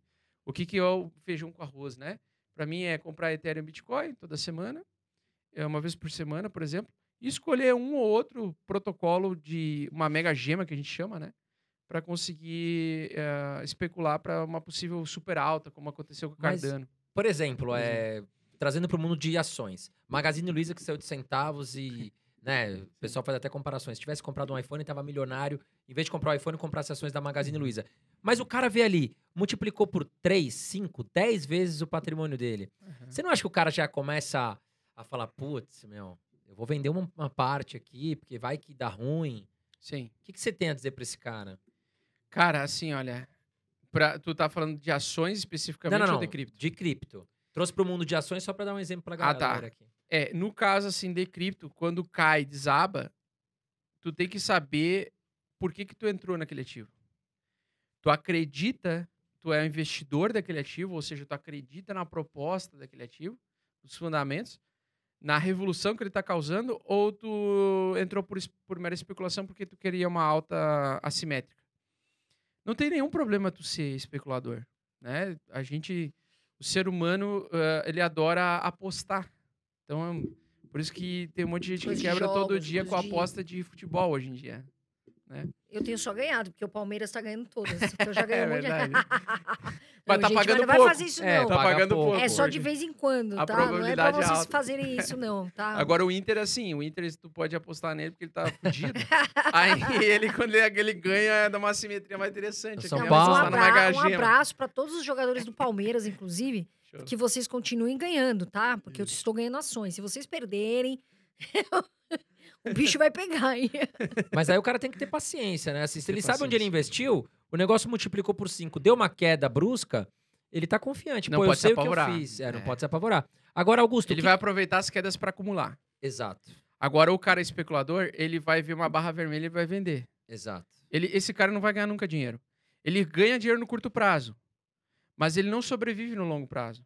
Porque se ele reage a toda a alta ou queda do mercado, ele vai. Ele vai Ele- cortar ele vai a possível alta, movimentar alta dos juros dinheiro. compostos, ele vai tirar o possível alta dos juros Isso. compostos. E, E- quando cai, ele acaba vendendo também. É que ele vai pagar muita taxa de movimentação. Porque uma coisa que eu aprendi assim: é, o day trader, ele nunca vai bater o position trader. O que, que é o position trader? É o cara que se posiciona a favor de uma tendência de alta por um determinado período de tempo, que pode ser três, seis meses, um ano de alta. Ou de queda, por exemplo. O trader paga muita taxa, né? É, o day trader, ele é um fudido. o day trader é um fudido. Por quê? Porque ele perde um tempo muito grande da vida dele na frente do computador para tentar capturar oportunidades temporárias de um dia ou de um swing trader curto, de três dias para ter aquela recompensa imediata, sabe? Parece aquela droguinha, assim, sabe? Ó, o cigarrinho, sabe? Aquele cara super ansioso. Você ganha um pouquinho agora, aí daqui um mês você ganha um pouquinho, e o cara que ficou no longo prazo ganhou tudo. É. E, Não é? não, e, e o que o cara ganha, o foda é o seguinte: tu ganha, ganha, ganha, às vezes tu ganha 15 dias seguidos. Cara, basta um dia ruim, tu briga com a tua mulher, vai fazer uma operação. Dá tudo de ruim na tua vida ali, tu joga o teu emocional lá dentro, meu amigo. Tu precisa de um dia pra acabar com 15 dias de resultado. E sem contar que o teu emocional vai junto com Aí isso. vai, vai gastar de remédio também, psicólogo. Cara, né? o teu emocional, ele age junto com o preço se tu é um cara assim. Então, é um, é um veneno pra alma tu, tu ser um, um, um day trader ou tu investir sempre focando no curto prazo. É uma coisa que eu aprendi a duras penas. Porque eu, eu tentei ser um day trader profissional durante dois anos. Ficava lá na alavancagem durante dois anos. Eu sei o que que é ficar, tipo, 11 horas na frente do computador, pegar um dia não direcional, um dia que o mercado saiu de 2.100 saiu para 2.200, depois de 2.200 para 2.100. Terminou o dia assim, eu fiquei 13 horas no computador para ver a barrinha andar assim. Cara, isso te desgasta emocionalmente quando você perde, porque você não perdeu só o dinheiro, você perdeu o teu tempo. Então, cara, passou 15 dias, estava acertando. E a tava- paz, né? E a Mais paz. importante. É, e aí, cara, o, mercado ele é muito simples hoje em dia para mim, ele é muito claro. O mercado ele foi feito literalmente, que nem o Warren Buffett fala muito bem, ele é tirar dos impacientes para dar para os pacientes. É exatamente isso. Por quê? Porque, cara, tu pode ser o day trader de curto prazo e ter uma, tu pega uma tendência de alta de 30 dias, aqueles teus 30 dias vão ser maravilhosos. Tu vai estar sempre ganhando, porque qualquer animal de seios, mamífero, qualquer macaco, qualquer baleia consegue comprar e fazer dinheiro naquele momento ali, que o mer- mercado todo está mostrando alta. Porque tu está surfando uma tendência de alta. Se tivesse ser, se comprado e segurado, tu ia ter um resultado tão bom quanto um cara que ficou fazendo trade todo dia se matando. E, e o problema é quando o mercado acumula lateralmente, que é aqueles períodos de 60 dias no mercado cripto, que geralmente é o o que a- o Bitcoin estava passando agora recentemente, que inclusive hoje completa 60 dias que ele estava andando lateral, e eu identifiquei um padrão. O Bitcoin não lateraliza mais do que 80 dias. Então ele fica entre 60 e 80 dias. Em 80, de- entre 60 e 80 dias, que são dois meses a quase três meses, às vezes ele fica andando de lado e ele, ele destrói com a tua alma. Porque ele sobe muito forte, parece que ele vai ser autodefinido, depois no outro dia ele, ele entrega tudo de volta. Ele vai comendo os dois lados, sabe? Tu vai tomando chapuletada na cara todo dia. É a mesma coisa do que, tipo, tu visitar o Kid Bengala pra morar junto contigo e falar assim, ó, cara, eu, eu quero ser teu amigo, mas, por favor, durante a noite não me ataca, tá ligado? Que o cara vai chapuletando, te chapuletando todo santo dia com uma benga de 30 centímetros, tu não aguenta, velho. É. Então, é Ai, isso. Augusto. É isso, tu ficar num período lateral é tu morar 60 dias com E o tem gente que não aguenta. A pessoa comprou, tadinha. Ela É. começou agora. Ela O cara nem compra. dorme, né? Não, tu não nem sai nem dorme, caminhando é. no outro dia. Às vezes a pessoa compra, ela comprou, pô, ela acabou de comprar, iniciou. Meu amor, vai devagar. É o que o É. Augusto tá falando, é a longo prazo. Isso. Ah, Carol, mas o Augusto, poxa, ele já tem uma experiência, já investe um bom dinheiro. Mas você, amor, tá começando, você também pode. A gente começa com 100 reais, compra um pouquinho de Bitcoin, 200, Sim. vai devagarinho. Agora, um assunto que é muito falado também, metaverso. O que, que você acha? Qual é a seu, sua visão para metaverso? O metaverso ele é da hora porque é o seguinte: é um bagulho inútil, completamente tosco para pessoas perderem um monte de dinheiro, é, de dinheiro e tempo. Mas eu vou usar a favor da tendência. Eu sigo a tendência. Você tá não vê, você vê potencial, assim? Eu vejo potencial para um monte de gente ah, perder dinheiro lá dentro e eu fazer dinheiro com eles. Porque eles vão surfar uma onda, eu vou surfar a onda especificamente sabendo que aquilo ali não vai ter uma longa vida, pra, na minha opinião, não vai ter longa vida aquilo ali, mas eu vou surfar alta, né? Tanto é que Quando eu comprei um macaco por causa disso. O projeto de metaverso, o que, que a gente tá falando, Augusto, pra quem não conhece? São as Game Coins, por exemplo? As Game Coins é, é uma dessas possibilidades que eu acho bem interessante, né? Só que eu não acho que tem um jogo interessante que poderia ter uma, uma vida, um tempo de vida útil para dar bastante dinheiro para as pessoas, tipo um GTA da vida. Um GTA dura 10 anos, um E Fortnite o dura 10 anos. Sandbox. O Sandbox, hum, é, as pessoas gostam dele, tem os terrenos e tudo mais, mas. Ah, Tem, cara, tan- tem umas empresas entrando. é, é, é, o- é, ele precisa desenvolver melhor o jogo para ser um jogo assim que te faça ficar nele muitos anos, né?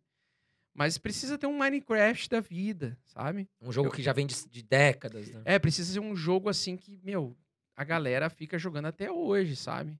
E é difícil que o pessoal vai É trocando o jogo. É, difícil. O Não é jogo que nem eu que tá no. Mario Kart há mil anos. É, o Mario Kart é. Eu tenho Mario Kart até hoje também. Mas o Mario Kart é pica, assim. Mario Kart pra, com os amigos é ex- excepcional. Mas as pessoas não ficam jogando recorrentemente, né? Eu acho que que é legal. a gente joga FIFA o dia inteiro quando tá ansioso. Isso. O meu macaco lá vai dar pra comprar. Eu comprei o meu macaco pra eu ter o direito a comprar terras do metaverso do Bored Ape. Eu- então eu quero comprar vários terreninhos. Vai ser um Ethereum cada terreno. Quero comprar vários terreninhos porque eu não sei. é, daqui a pouco o Neymar cria um, compra um terreno do lado meu ali. Festa Aí uma marca da Nike lá, sei lá, vai querer comprar os- todos os terrenos que estão do lado do- da casa do Neymar Júnior lá. No, é, do Neymar Júnior lá no, no metaverso. Eu vou querer ser o cara que vai vender para a Nike. Então eu tô pensando nisso. Porque eu, eu, eu, eu, eu gosto de aproveitar oportunidades, né? Eu não fico assim, ah, eu tô- tenho a razão de que daqui a 10 anos o metaverso vai flopar. Eu não quero saber se eu vou estar certo ou vou estar errado. Eu quero saber de ver, meu, onde é que o dinheiro tá indo? O Neymar tá indo para esse caminho? Então, o Neymar tem, sei lá, quanto de patrimônio? Um bilhão, dois bilhões? Então, eu sei que lá pelo menos tem um bilhão, dois bilhões do, do Neymar Júnior, sozinho, né? Aí tu pega o Snoop, Dogg, tem mais um bilhãozinho ali, pau na máquina, é isso aí mesmo. Eu quero estar perto desses caras aí. Eu não vou jogar o metaverso deles, eu só quero ter a terra do lado deles para vender para alguém. Mas você acha É que isso. você, falando em game coins, por exemplo, o André, eu sei que investe um pouquinho em sandbox. Você tem alguma game coin na carteira? Você acredita em Nem alguma fudendo. pro futuro? Eu não tenho. Eu não tenho porque nenhum jogo me atraiu até hoje. E- Porque eu não tenho tempo de jogar também hoje em dia. é, Mas a pessoa não de- pode só comprar em vez de ficar jogando? Dá, o token, né? O É. token dá, dá pra especular. É, uma próxima Axie Infinity, por exemplo, seria bem interessante, assim, sabe? É, Aliás, Axie Infinity, você acha que ainda vai longe ou Não parou, sei. parou? eu não sei porque eu não acompanho o projeto. Ah, entendi. Eu não acompanho. Ah, as Game Coins, no geral, eu não acompanho, porque eu- é, é uma. É assim, eu já foco muito nas, na parte da. É que assim, ó. O mercado evoluiu, né? Ele era muito financeiro, aí ele começou a virar os play to earn, que é os jogos, né? E depois o metaverso. Então ele começou a ter vários subnichos: música, arte, vários subnichos. Então eu acho que assim, para eu poder desfrutar de uma alta desses nichos, eu tenho que dominar e eu tenho que estar dentro deles. E eu não tô dentro do nicho da música, por exemplo. Eu não tô dentro do nicho da dos game coins. Então, eu precisaria ficar focado o tempo todo nisso para ficar e eu acho que tem muita oportunidade ali. Só que tu tem que se focar e se especializar nessa área, sabe? Eu acho que tu não, não tem que tentar ser bom em tudo. Não dá pra abraçar o mundo. é Não dá pra passar o mundo. Aí eu acho que assim, meu, tu quer, tu gosta de Game Coins, tu tem ali seus 20 anos. Tu tem tempo de chegar da faculdade e sair jogando aquela merda e vendo se o jogo pode progredir, beleza. Tipo, se o jogo pode evoluir, tu tá acompanhando o projeto. Eu acho interessante. O que eu não quero mais na minha vida, tipo, André é, e Carol, é, tipo assim, usar o tempo da minha vida pra eu é, parar de prestar atenção no que está sendo desenvolvido no ambiente do Ethereum e do Bitcoin para focar em game coins, por exemplo. Eu não consigo mais ter tempo para isso, sabe? E, e artes, nossa, eu vou ficar pesquisando artes, né? Tipo, vou chegar lá com o meu monóculo no, num NFT digital e falar, não, isso aqui é uma excelente arte. Não, não dá para fazer isso, tá ligado? Então, tipo assim, eu pensei muito bem. Eu foco em ferramentas, criptos, é, com o foco no mercado financeiro. Então, por exemplo, eu gosto muito da Singularity DAO, que é, para mim, a maior mega gema que tem hoje, para mim, é a esse DAO, da- do ambiente que eu conheço, né? Não estou falando aqui de- das game coins e tal, Mas a, a Singularity DAO é o quê? É uma hedge fund descentralizada. Então, ela, ela é a primeira que se propõe a superar, por exemplo, o resultado do ETF da Grayscale. Ela conseguiu, e ela está em fase beta. E agora ela abriu a fase beta aberta para todo mundo, porque antes a fase alfa ela era exclusiva para alguns investidores. Cara, eu quero ser uma mega baleia desse.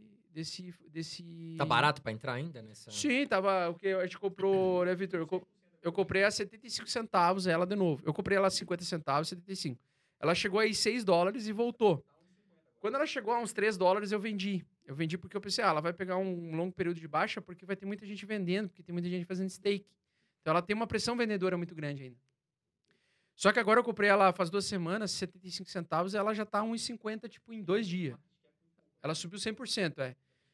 E dá para subir muito ainda, porque ela tem um market cap muito inferior a quando eu comprei a minhas Cardanos. Quando, eu comprei minha, minhas Cardanos, eu comprei 20 mil reais. Eu vi que você fez muito dinheiro com Cardano. É, com eu a comprei Cardano. 40 mil reais em Cardano, que deu quase dois- 200 mil tokens, 200 mil, e a ADA chegou a 3 dólares. Entendeu? Mas vale, você acha que vale a pena comprar da Cardano agora abaixo de um dólar? eu, eu, eu aguardaria ela ter um, eu aguardaria mais tempo, porque eu acho que ela pode cair até uns 30 centavos se a gente tiver ainda em tendência de baixa. Mas aí Ou seja, vale mesmo com essa alta recente, eu ainda acho que nós vamos fazer um topo mais baixo que o topo anterior semanal e pode trazer um pouco mais de queda. Sabe o que eu ia perguntar? Por que, que gente- eu perguntei muito da Shiba e dessas Baby Dogecoins? Meme estão coins, né? falando por aí que com a queima de tokens, é, falam que vai melhorar o valor, né? Porque aí vai Aham. ficar mais escasso e que a Shiba Inu e as Baby Dogecoins vão ter uma supervalorização em 3, 4 anos. Sim. Você acha que isso vai acontecer? Olha, eu acho que vai acontecer a valorização delas em alguns momentos, porque elas têm uma comunidade muito grande de, de idiotas. Especulação, então, né? Que são as pessoas que querem fazer dinheiro rápido e fácil. Puta, você deu um recado E aí pra uma elas, amiga minha. e elas pegam um exemplo eu, vou do quê? dar, eu vou falar dessa minha amiga porque eu posso, ela vai deixar. A Jaque, Ah, minha amiga, E a comunidade comprou deles é da Shiba. puta. Tô nem aí. comprou Shiba. Daí ela chegou pra mim e falou: "É, meu irmão mandou comprar Shiba. Eu falei: comprou a Shiba. Então, por isso, Aí já vendeu tudo e comprou em por isso, por isso, tu compra com base na opinião de alguém que nem sabe do que tá fazendo. Não conhece o projeto, Puta nem merda, tem é. projeto ali, É. né? Aí o que acontece? Ah, até que a Shiba até, até tem, tenta desenvolver uma coisa ali, um migué, mas é que assim, no mundo todo, se a gente somar o- a capacidade de idiotice de milhares de pessoas em em volta do globo, você realmente consegue criar uma comunidade forte para um ativo que quer especular rápido. E eu acho que ela vai voltar a subir rápido, como aconteceu com a Dogecoin. A Dogecoin ela subiu muito forte, ela era um meme do Bitcoin, depois ela caiu, caiu para um caralho, ela caiu tipo 99%. Ela ficou por dois, três anos lá no fundo. Daqui a pouco, pá, pá, pá, pá, pá, pá, pá, o Elon Musk lá falando daquela merda. Aí subindo, subindo, subindo, subindo. É aquela galera que é dinheiro rápido. Então eu sei que quando dá essa- essas altas, vão ser tipo assim, 200 milionários novos no planeta para um monte de fudido que tá dando dinheiro e liquidez para eles. Óbvio. E vai acontecer de Imagino novo. que o Elon Musk não ganha com uma jogada dessa. É, né? então vale a pena especular elas? Sim. Se tu pegar e comprar elas fundo, em algum momento esses idiotas vão pumpar esse projeto para fazer dinheiro rápido, vão é como se fosse quase um grande pump and dump global, sabe? Eles vão fazer um pump violentíssimo, daqui a pouco aparece um artista que fala bem da Shiba de novo, da Sobe Do- de novo. aí sobe de novo. Tu vai lá, tu já tá posicionado, sabe? Aí vai Uma ter um monte de cara fração comprando na capital alta. vale a pena. Aí um monte de cara comprando na alta É. e os espertos vendendo Isso, na alta isso. também. Então, tu pode ser um esperto agora. Tu pode comprar fundo ali com uma fração do teu capital, não tem problema fazer. Agora, o problema é tu pegar 100 mil reais, que é o que tu levou a vida toda pra juntar, E e colocar especular nessa merda, desse. né? Uma coisa é tu entrar acontece, né? proporcionalmente, assim, a simetria. Tá, tenho 100 mil reais pra investir.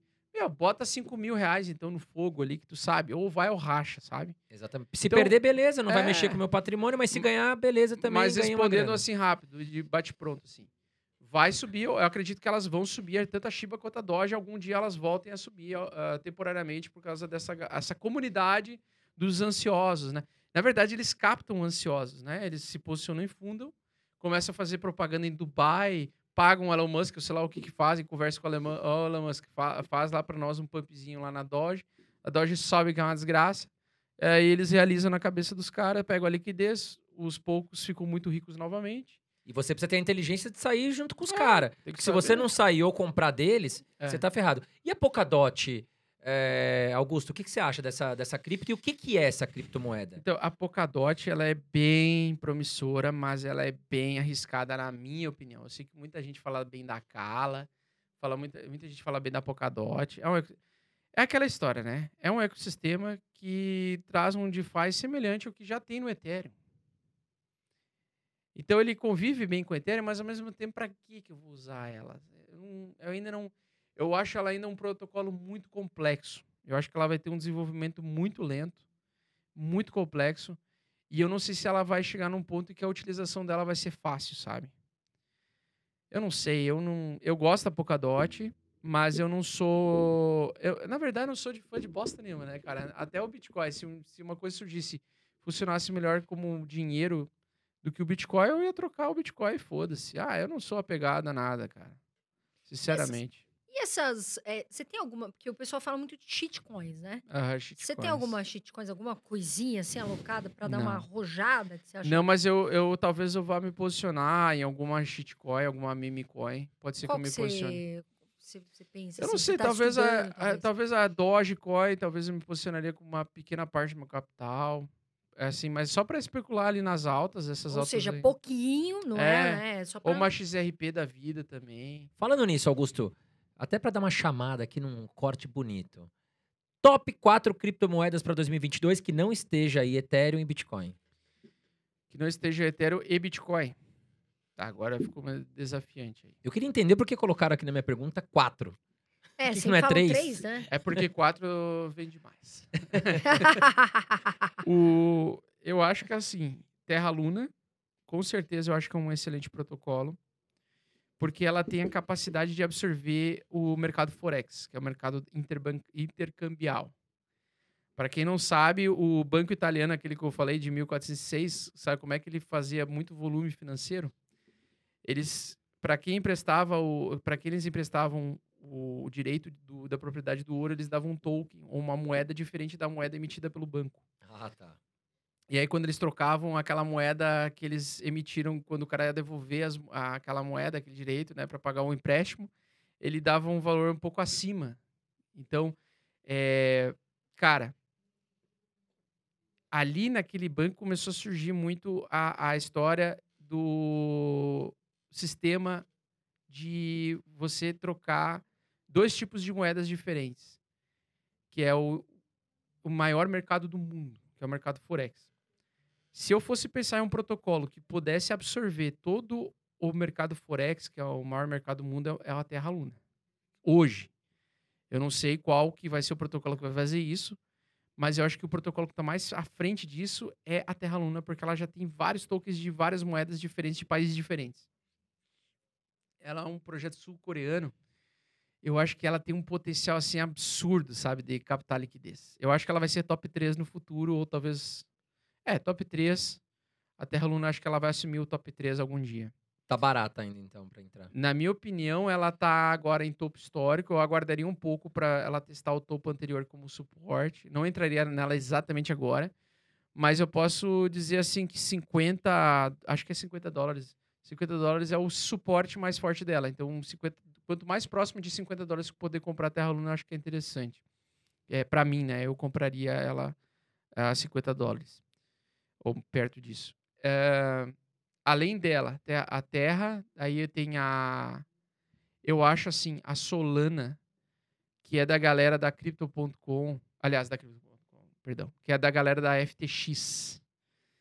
Que é daquele moleque que ficou, que teve o resultado do, do, do Warren Buffett, que o Warren Buffett levou 60 anos, ele fez em dois anos. Nossa. O resultado de 22 bilhões, né? Ô, louco. É, o dono da. o criador da FTX. O tanto token FTT token da. Eu acho que tem boas propriedades aí de alta no futuro. E a. E a Solana, que é o ecossistema deles aí. Cara, outra que eu nunca vou abandonar é a BNB, da Binance Smart Chain, que é uma engolidora de mercados, né? Então a BNB é uma que tem propriedades de sempre ganhar valor foi a, a altcoin que melhor performou em 2018. Quando o Bitcoin caiu 80%, ela caiu só 40%, 50%. Então ela segurou muito bem a queda. Quanto mais próximo de 350 dólares comprar, melhor, que é um suporte bem interessante nela. Entre 250 dólares e 350 dólares é bom comprar BNB. E ela sempre tem utilidade. Então eu acho que ela sempre vai ter mercado, sabe? Outra e a última seria a SDAO, que é essa mega gema que eu comentei. Eu acho que ela tem muita coisa para entregar esse ano e ela pode performar muito bem. Ela tem um mercado muito grande para absorver ainda. Porque, cara, se ela virar uma hedge fund descentralizada e ela performar melhor que a Grayscale e todo mundo souber, cara, muita gente vai correr para investir nela, para comprar tokens SDAO. E ela tem um número de emissão de tokens parecido com o do Ethereum. Então ela facilmente pode um dia chegar a 100 dólares por unidade, por exemplo. Hoje está valendo um dólar, né? Quanto assunto o pessoal tem para estudar Uhum. nesse, nesse episódio, né, gente? Quanto assunto. E se a gente ficar aqui com o Augusto Bax, a gente vai, vai ficar aqui ah, horas e horas, porque ele sabe demais. É, é muito assunto, né, André? E tem muita gente perguntando aqui no meu Instagram se to- teu patrimônio tá 100% em cripto, Augusto. Não. Hoje eu cheguei num tamanho que eu tenho que medir melhor as minhas decisões, né? É, você podia doar um pouco pra É. fazer um, vamos fazer aqui no, no nosso podcast um sorteio. Quem que é o macaco do Augusto Bax? O pessoal pediu pra fazer rifa do macaco. Rifar o macaco. Mas o. o- Pode ser uma boa ideia, dependendo do do preço da rifa. Pode ser uma boa ideia. Mas o. o assim, do- dos, dos projetos, assim. É, eu não estou 100% em cripto, tá?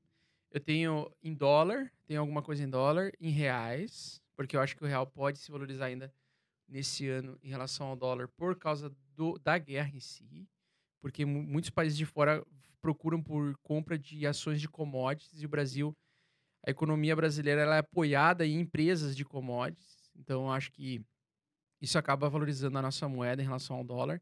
Acho que o dólar está perdendo valor, talvez até perca mais rápido que o, o próprio real no curto prazo. para mim, o ambiente que está se desenhando é bem parecido com 2011, ali 2012, logo, ah, quando começou aquela treta do Afeganistão lá também. Então, a gente está com uma possível valorização do real até o final do ano, ao contrário do que muita gente está falando, né? Eu estou indo na via oposta, por quê? Em 2008 eu vi a crise acontecer, deu o crash e dois anos, três anos depois o real tava, ganhou bastante em relação ao dólar, né? Ele chegou até 1,80. Então, ele saiu lá de 4, do- 4 reais por dólar para 1,80. Então isso pode acontecer um fenômeno parecido por causa dessa necessidade dos países de fora estarem comprando ações brasileiras, se Até expondo às commodities, né? Augusto, você, quando você olha o preço do Bitcoin, você olha ele em dólar ou você olha ele em reais? Só em dólar. Só em dólar. Então, assim, o dólar, Mas porque digamos, eu o- tô acostumado. o real tá se valorizando frente ao dólar. Isso. Isso entra no teu, no teu raciocínio de Não. compra de Bitcoin? Não, senão eu fico louco.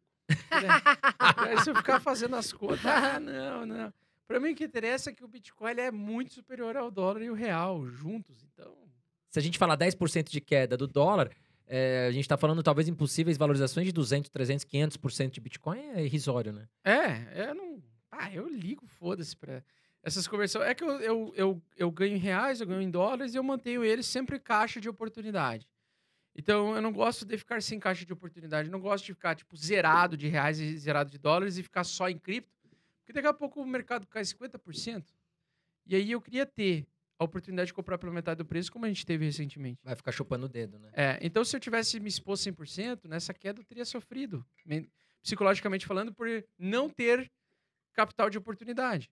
Então eu acho que é uma coisa, cara, uma coisa que as pessoas têm que ser muito assim, nem ao céu nem ao inferno, né? Nem ser o libertário fodão, ah, eu vou tatuar o Daniel Fraga nas minhas costas, na minha bunda, e nem ser o cara, tipo, estatista militante muito louco, que fica, sei lá, fazendo é, saindo na rua e fazendo passeata aí, protestando contra, sei lá, qualquer coisa aleatória.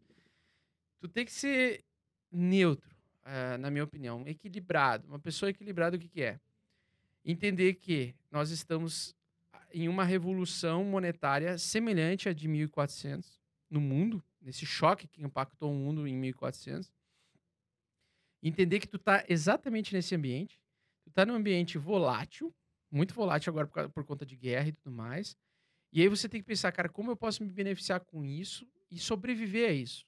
Então, se eu investir só em cripto, Daqui a pouco essa guerra aí, sei lá, os caras começam a fazer várias sanções em vários países que aceitam cripto para, sei lá, de alguma forma afetar a Rússia. Uhum. A Rússia não tem nenhum comprador de Bitcoin. É, eu tô, assim, jogando alto, né? Mas eu tô falando assim, acontece qualquer cisne negro que abale o mercado cripto, tu vai estar tá fudido. Se você foca só em ações, qualquer cisne negro que acontecer com o mercado de ações, você vai estar tá fudido. Então, cara, tem um pouquinho ali de reserva monetária do, do, do, dinheiro do teu país, do país lá de fora, dos Estados Unidos, por exemplo, que é um, uma moeda mais forte. É, e tem a Bitcoin, tem Ethereum, mas assim, não fique 100% exposto a um ambiente que pode dar merda muito grande, sabe? Que, e que ainda pode surgir uma outra coisa que substitua todas essas três coisas, essas duas coisas. Então, meu, é fazer as coisas com calma, sabe? Não precisa. Faz, faz sentido para você, Augusto, pular. comprar por exemplo, a USDT, que é, é uma moeda, Sim. criptomoeda pareada em dólar, ou, por exemplo, até a Pax Gold, Sim, vale que, a é, é- que é o ouro em Vale. criptomoeda. Sim. Vale a pena se expor até em commodities agrícolas, por exemplo, em situação de guerra. As commodities agrícolas, elas têm tendência de alta. Então, comprar milho, comprar, sei lá, compra é, coisas que numa... Ações agrícolas subiram pra caramba aqui no Brasil agora. E vão continuar subindo. SLC Enquanto tiver guerra, vai continuar subindo. Quando tiver guerra, tá- vai continuar subindo. é, o trigo tá valorizando. E assim, e outra Porque coisa. a galera de fora tá comprando. E é o que o Augusto está falando, né? E é super importante. Diversifica. Vai lá, É. investe um pouquinho aqui, faz com calma, não seja imediatista, Isso. ganancioso, gananciosa. Não invista em projetos que você não conhece, de repente, você não sabe o porquê. Não escute pessoas, né, aleatórias, pessoas que não conhecem. E também Uhum. cuidado com essas pirâmides que, se, que falam, né, são disfarçadas de, ah, é cripto, a gente paga 10% ao mês. Por que, que eu falo isso todo, todo podcast, todo dia eu falo isso? Por quê? Porque, infelizmente, todo dia a gente vê pirâmide nova saindo. Uhum. É, aqui, principalmente aqui, cai- muita gente cai, pelo menos no meu Instagram, tem muitas pessoas que caem nisso. Então, a gente tem como obrigação, como educador, enfim, influenciador, ajudar você, meu amor, a investir e ganhar dinheiro. E Uhum. não perder e ir lá, de repente, investir no que você não sabe. Né, André? Não, eu concordo, é o que eu falo. Quanto maior o prêmio, algo que o cara te fala assim, vou te dar 25% ao ano. Cara, a taxa Selic tá em 13. Vai, vai chegar em 13 ainda, E não tá tá, no nem em 13. recorde E dela. já tá no recorde. O cara vai te pagar 20% ao ano, 25% ao ano, que é o dobro. Cara, quanto maior o prêmio, tem risco. Tem risco. Não tô falando que é um mau negócio, né? Você pode ter aí algum produto, enfim. Só que avalie o risco, Isso. né? Outro dia uma amiga minha falou assim pra mim: é, pô, ofereceram dentro do banco um produto que você ia emprestar dinheiro pra uma construtora, tipo, tipo CRI, CRA, esses produtos. Sim. Eu É falei, você tem um grande problema. Você não tem o FGC. Se essa construtora quebrar, teu dinheiro foi embora. Então, assim, entenda o risco. Né? Um CDB, você tem um FGC. Se acontecer alguma coisa com aquele banco, mesmo que seja um banco menor, Uhum. você consegue recuperar a tua grana. Então, tenta entender o risco que você está se envolvendo, né? Agora, minha última pergunta, Augusto, antes da gente ir pro ping-pong. É, falando em wallets, tem algumas que você sugere aqui pra galera? Porque muita gente pergunta, pô, André, deixa meu dinheiro no exchange. Até é bom você falar qual é o risco de Uhum. deixar no exchange. É, eu venho pra wallet, qual wallet? Que, que para quem tá começando ou pra quem tá um pouco mais avançado? Olha, eu indico sempre hard wallet, que é a ativação da chave privada física. Você pega o teu dedinho, o teu dedinho que vai aprovar a transação. Para iniciantes, assim, para quem tem, cara, é que assim a gente tem, a gente fala para um público muito diverso. Então tem público que é mil reais, o cara é o máximo que o cara tem. Outro é cem mil, outro um milhão. Então eu sempre gosto de fazer essas ponderações assim. Para quem tem, tipo, mil reais, velho, ah, usa aí uma, uma carteira de celular mesmo, boa, que você viu no mercado, tipo uma Exodus, uma Coinome, que já existe há, há bastante tempo, ou uma software wallet, uma MetaMask ali num, num, num computador que você não instalou nada com, com hack, com, com crack, né? Isso É. porque o custo é menor para você. Isso, porque daí tu não tem custo ali, tu já resolve o graça. problema de deixar na corretora. Mas avalia também assim, se a grana for muito pequena, de tirar da corretora, porque a corretora tem um- uma taxa de saque. Se aquela, quanto que vai impactar aquela taxa de É, se saque? a pessoa tá começando, ela tem É. 500 reais, mil Isso. reais, às vezes vale a pena ela Vale deixar numa na corretora de confiança. É, porque daí deixa ali corretora tipo 500 pila. Até uns 10 mil reais, assim, eu deixaria de boa na corretora grande, tipo uma Binance da vida, uma ou uma Crypto.com. Eu deixaria, ou numa FTX, né? Eu deixaria de boa. Acima de 10 mil, assim, aí, aí tu já pode avaliar de tirar se for para investimento de longo prazo. Se for para especulação, tu vai ter que deixar na corretora. Porque daí tu vai querer vender e comprar toda hora Aí vai aí taxa não pra vai, caramba. Aí vai taxa pra caramba. É, eu, eu brinco assim, pra quem gosta de Sifu, né? pra quem gosta de sentar na graxa, fica, deixa na corretora, fica movimentando teu dinheiro que, que a corretora vai conseguir arrancar todo o teu dinheiro tranquilamente. E aliás, quando tá num período muito especulativo, né, Augusto, ou de muita baixa, muita movimentação, o pessoal diz o seguinte: é que, que geralmente a grana dos traders já fica direto ali, dos traders, outras pessoas que estão especulando, direto na corretora. Quando migram, tem uma migração muito grande para as wallets, existe até um estudo, né? Sim, Que aí o pessoal falou: opa, a grana já tá vin- vindo para wallet. isso. Então é porque o mercado o pessoal acalmou. Tá ficando ilíquido, é. Tá ficando com pouca liquidez eh, de venda, ou muitas vai ter pouca oferta de venda porque tem pouca moeda na corretora para vender. pra Aí é uma vendida. tendência de alta, né? É uma tendência de alta. Quando que a é o que galera gente tá guarda na acontecendo wallet, agora. é porque, opa, eu quero para mim, não quero te Que vender. é exatamente o que está acontecendo agora. Por isso que eu acho que nós vamos ter uma mini alta agora até os 52 mil, por exemplo. A galera guardou. Você Agora a confia galera- naquele gráfico do índice do medo? Do Bitcoin? VIX. Ah, sim, não, mas a pessoa, é assim como todo gráfico, tem que saber interpretar ele. Porque tem aquele negócio, ganância e, e- e- e- É. e- e muito medo, né? Não quer dizer que quando tiver na ganância, tu vai ter que sair vendendo enlouquecidamente. Quer dizer que quando tiver na ganância máxima, você vai estar dentro de uma tendência de alta. Se o gráfico está fazendo topos e fundos ascendentes no gráfico semanal, a ganância vai ficar no talo durante seis semanas, seis meses. Entendi. Então não, não necessariamente tu vai ver ah, a ganância lá vou sair vendendo. Não. Tu tem que saber interpretar os indicadores. As o problema é que as pessoas querem usar um- uma caralhada de indicadores, eles não conseguem dominar um simples indicador, né? Então o que acontece? Tu tem que saber dominar os indicadores. Tu tem que fazer confluências. Então, por exemplo, ah, tu teve um período de três meses de baixa, vamos lá. Aí ah, o extremo medo, 10. E tu já tá, aí tu viu, porra, já tá quatro meses de baixa e o índice tá é, é, extremo medo. Ah, e aí tu, tu, vê o outro indicador, ah, as pessoas estão começando a tirar da corretora e estão acumulando nas suas carteiras. Então tá te diminuindo a oferta. Então, e aí daqui a pouco, ah, eu vi que esse indicador aqui está aumentando o número de carteiras que estão sendo ativas de Bitcoin. Então está aumentando a demanda. A confluência dessas três informações significa que está aumentando a demanda e que o preço vai subir. Entendi. Porque daí sim você adiciona isso. Mas um indicador ele não, não serve para absolutamente nada se não sabe o que está fazendo. O problema é que o indicador tu só consegue interpretar ele depois de quatro anos, na minha opinião. Em quatro anos tu consegue ter tempo de tela gráfica suficiente para entender esses comportamentos, né? Mas para mim assim, ó, cara, não tem segredo. Três trades a quatro trades no ano, usando a média de oito semanal, para qualquer ativo tu fica rico em quatro anos. Boa. Legal, Augusto. Bom, chegamos agora É no momento ping-pong. Acho que já fiz. A primeira vez que teve ping-pong aqui com você, Augusto?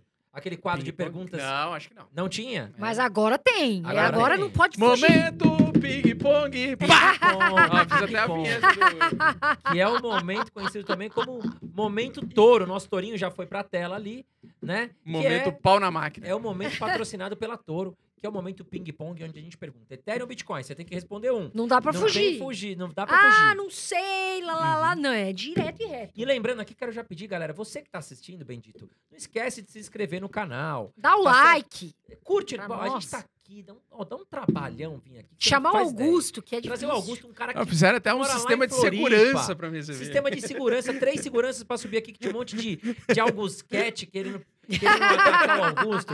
Pô, cara, curte o nosso podcast, compartilha com a galera aí, se inscreve, tá certo? E, ó, volta lá no começo do vídeo, que tem sorteio rolando, tá certo? Mas volta lá no começo pra você saber quais são as regras. Mas vamos deixar aqui embaixo. Cinquentão. Vamos deixar aqui Cinquentão embaixo. no bolso. 10 pessoas que vão ganhar 50 reais cada uma, tá certo? Só comentar aqui embaixo, quero participar e curte o podcast que já tá participando. É fácil, simples e rápido. Bom, Carol, vamos começar Bora lá no ping-pong. ping-pong? Como é que é que você? Momento ping-pong. Ah, Vamos lá, jingle, assuntos. jingle, Jingle. jingle. Assunto, criptos. Qual o melhor? DeFi ou Swift? É DeFi, com certeza. Ethereum ou Bitcoin? Ethereum, hoje em dia Ethereum. Solana ou Polkadot? Polkadot. USDT ou Pax Gold? STT. Empréstimo de banco ou DeFi? DeFi. NFT de macaco ou quadro físico? NFT de macaco. Pô, você não quer trocar? Vou mostrar ele depois. Cardano ou Avalanche? Hoje, hoje em dia, Avalanche. Avalanche. Jogos NFTs ou altcoins? Altcoins. Metaverso é realidade ou moda? Modinha. Das piores. Tokens de clubes, tendência ou furada? Tendência. Tendência. E olha lá o Augusto. Uhum. Ele não foge, ele fala o que pensa. Esse aqui é o nosso querido Augusto Bax.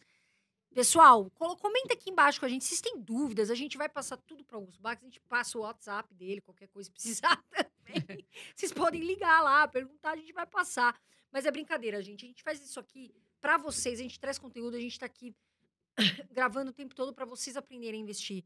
Para você, meu amor, também entender que dá para começar. A gente aqui quer que você comece com 100, 150 reais, mas que você tenha um futuro melhor, que você tenha prosperidade na sua vida. Certo, André Dias? Certo, acho que, putz, baita de um conteúdo. Acho que a gente enriqueceu aí muita gente. Quer dizer, muita gente pode ficar rica se ouvir nosso podcast e fazer a coisa Com certa. certeza. Na verdade, Augusto, obrigado, cara. Você é um É cara demais. E assim, pra quem não conhece o Augusto, saiba que realmente ele é uma ótima pessoa, tá? Porque a gente já conhece ele aqui e nos bastidores Obrigado, que a gente meu. conversa. Cara, o cara não faz firula, não. Não tem que fazer média com ninguém. Humilde, gente O cara é o que boa. é e é isso e acabou. É, não é? Não fica puxando o saco. Ele é o que é, é uma pessoa do bem, é uma pessoa que sempre tá aqui, humilde, entende muito. Vamos deixar as redes sociais, o Augusto, o Instagram e o YouTube, gente acha como Augusto Isso. Max. É Augusto Bax em todas as mídias sociais, basicamente. Também é seu nome é um nome que, tipo, ok, tipo, Ficou fácil, fácil, de achar, Mas né? eu, olha, eu tive que dar uma caçada aí no- nos loginhos do Instagram.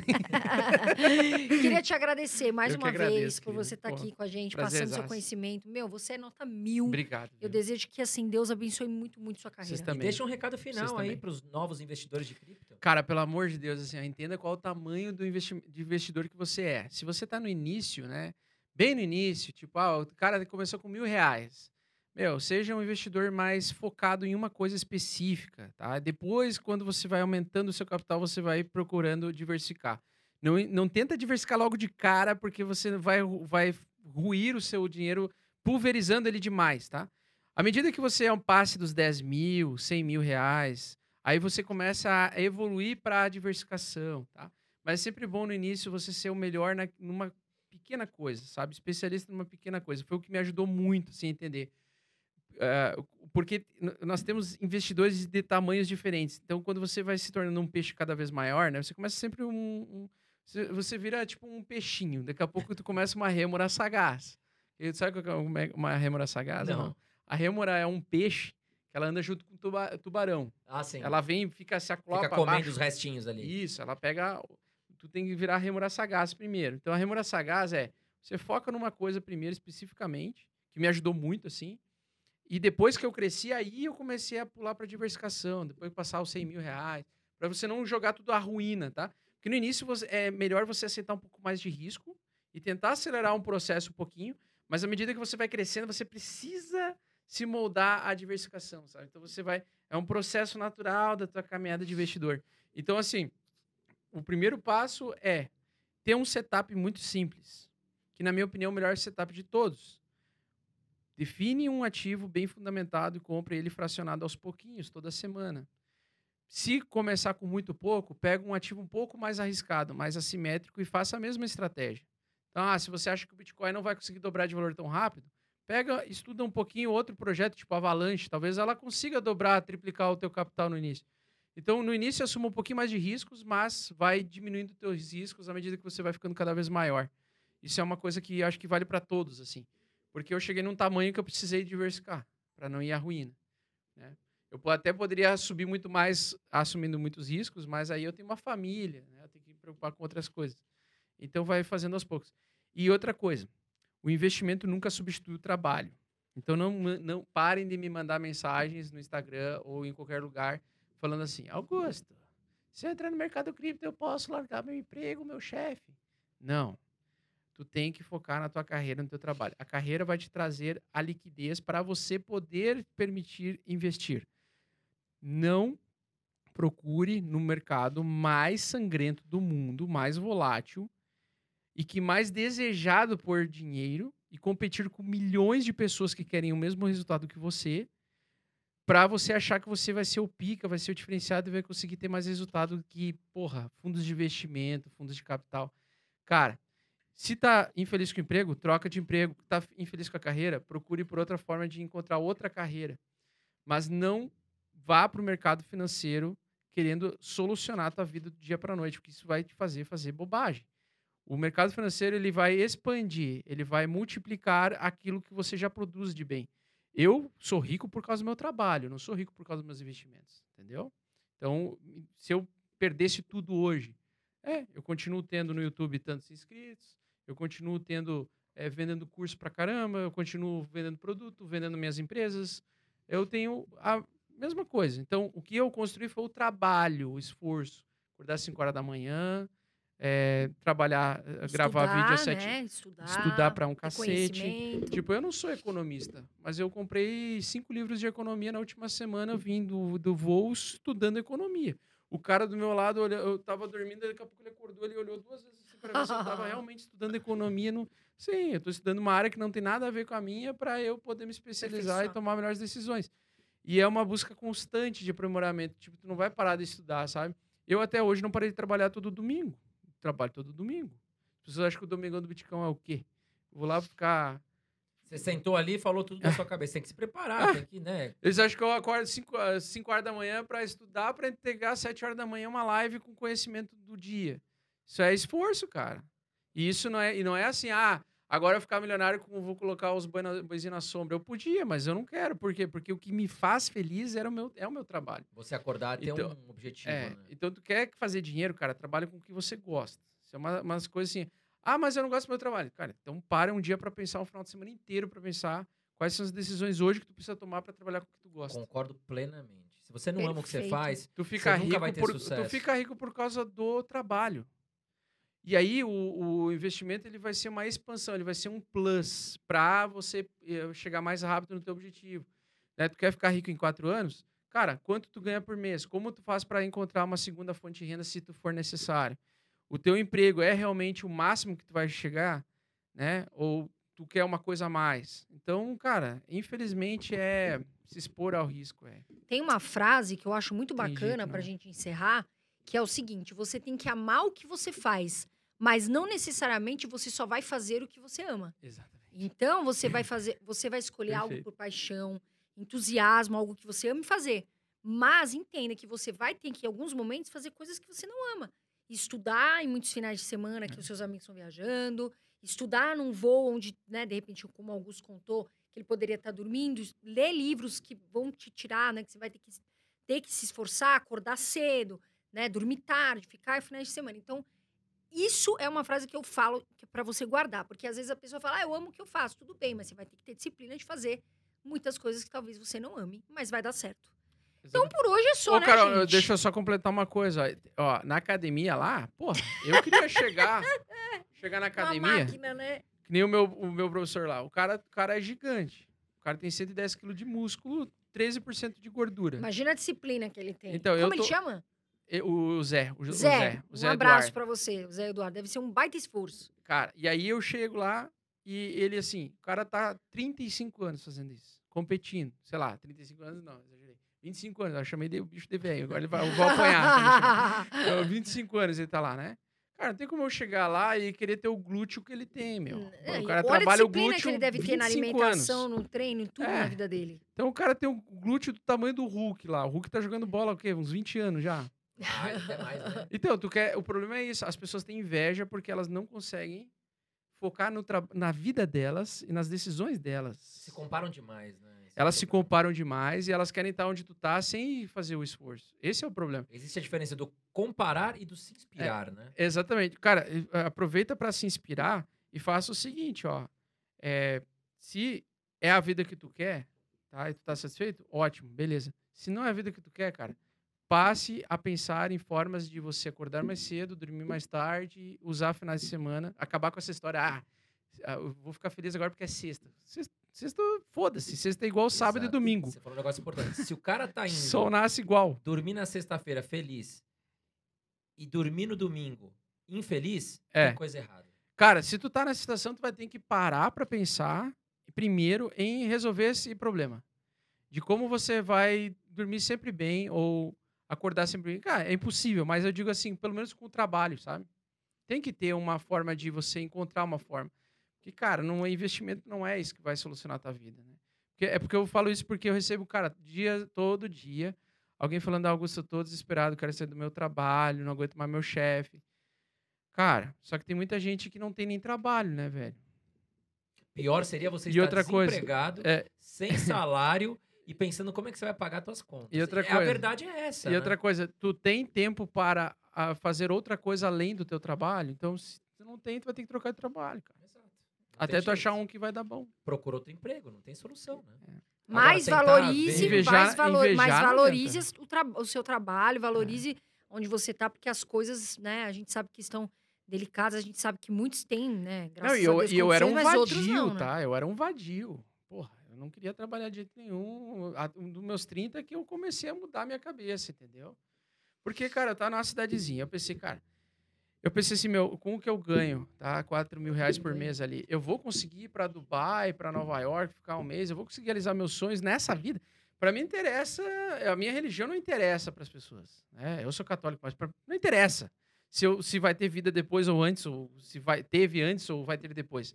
Eu tô sabendo que eu tô vivo agora, que eu tô vendo as coisas agora, que eu quero aproveitar o mundo que o mundo pode me dar agora. Então, tipo assim, cara, eu quero viver minha vida preocupado com o que vai acontecer lá no futuro, lá depois que eu morrer, ou eu vou preocupar com o que eu posso fazer agora, usar meu tempo agora para eu sair dessa condição aqui, sair dessa cidade e poder ter a condição de poder conhecer o mundo todo durante a minha vida jovem. Então, é isso que me movimentou, sabe? Quando eu bati 30 anos, né? Eu pensei, cara, se eu continuar 10 anos nessa condição aqui, eu não vou conseguir viajar nunca, velho. Não consigo juntar dinheiro pra, pra viajar. E às vezes porque você tá infeliz, você tá num lugar É. que você não gosta. É. E o cara tá infeliz ali. E às vezes pode demorar um tempo pra tu chegar nesse ponto, sabe? Mas, cara, um dia, um dia tu tem que usar o teu tempo não pra se preocupar em investir. É usar o teu tempo pra pensar, cara, que tipo de vida tu quer lá na frente, tá ligado? Exato. Um Porque belo recado a vida galera. é agora. O momento é agora. Eu quero, quero, quero- meu, eu quero desfilar com a minha Lamborghini Galhardo em Balneário Camboriú inútil a 2 km por hora. E me busca em casa, que eu tô morando lá em Balneário Camboriú. Mas lá não é assim, o, o trânsito é 2 km por hora e os caras compram um Lamborghini pra andar Nossa, 2 km por hora. É, ou, ou não, ou o cara espera e acelera 100 por hora numa, numa rua que tem senhora de idade, bicicleta Isso. com criança. E aí ele bota o nariz lá em cima, faz aquele, aquele uom, porque lá na, em Balneário Camboriú ecoa por todos aqueles prédios, né? Tudo, cara. Todo mundo percebe que tem uma Lamborghini, né? Aí o cara não consegue andar nem 10 km por hora. É, e turista Mas tá é- desfilando total. tem, duas, tem duas vias só ali, né? E aí, meu amigo, você quer ir pra uma- um compromisso, alguma coisa, você tem que ficar atrás do cara que quer andar dois por hora. Ou Isso. porque quer ver uma menininha passando no Isso. calçadão. Ah, isso é beleza Ou porque demais. quer desfilar com, com a Mas a menininha tem que ser bonita, pelo menos. É. Agora quem mora lá é que, ó, que senta na graxa, que tem que ficar atrás do cara. Mas é isso aí, É gente. isso aí, pessoal. Quero agradecer vocês. Obrigado. O papo foi ótimo aqui. Sempre que o Augusto vem aqui, a gente bate o maior papo também aqui nos bastidores. Gente, quero deixar um recado final aqui pra vocês. Invistam com cuidado, invistam com consciência. Bom, mais um episódio de podcast. Nós já passamos de 50 mil inscritos. Quero te agradecer. Não deixe de compartilhar aqui o nosso link com os nossos seus amigos. Manda o link no grupo do Exatamente. WhatsApp, meu amigo. E participa do sorteio que a gente tá fazendo, tá bom? Um grande abraço pra vocês e bons investimentos. Boa, Brasil! Beijos!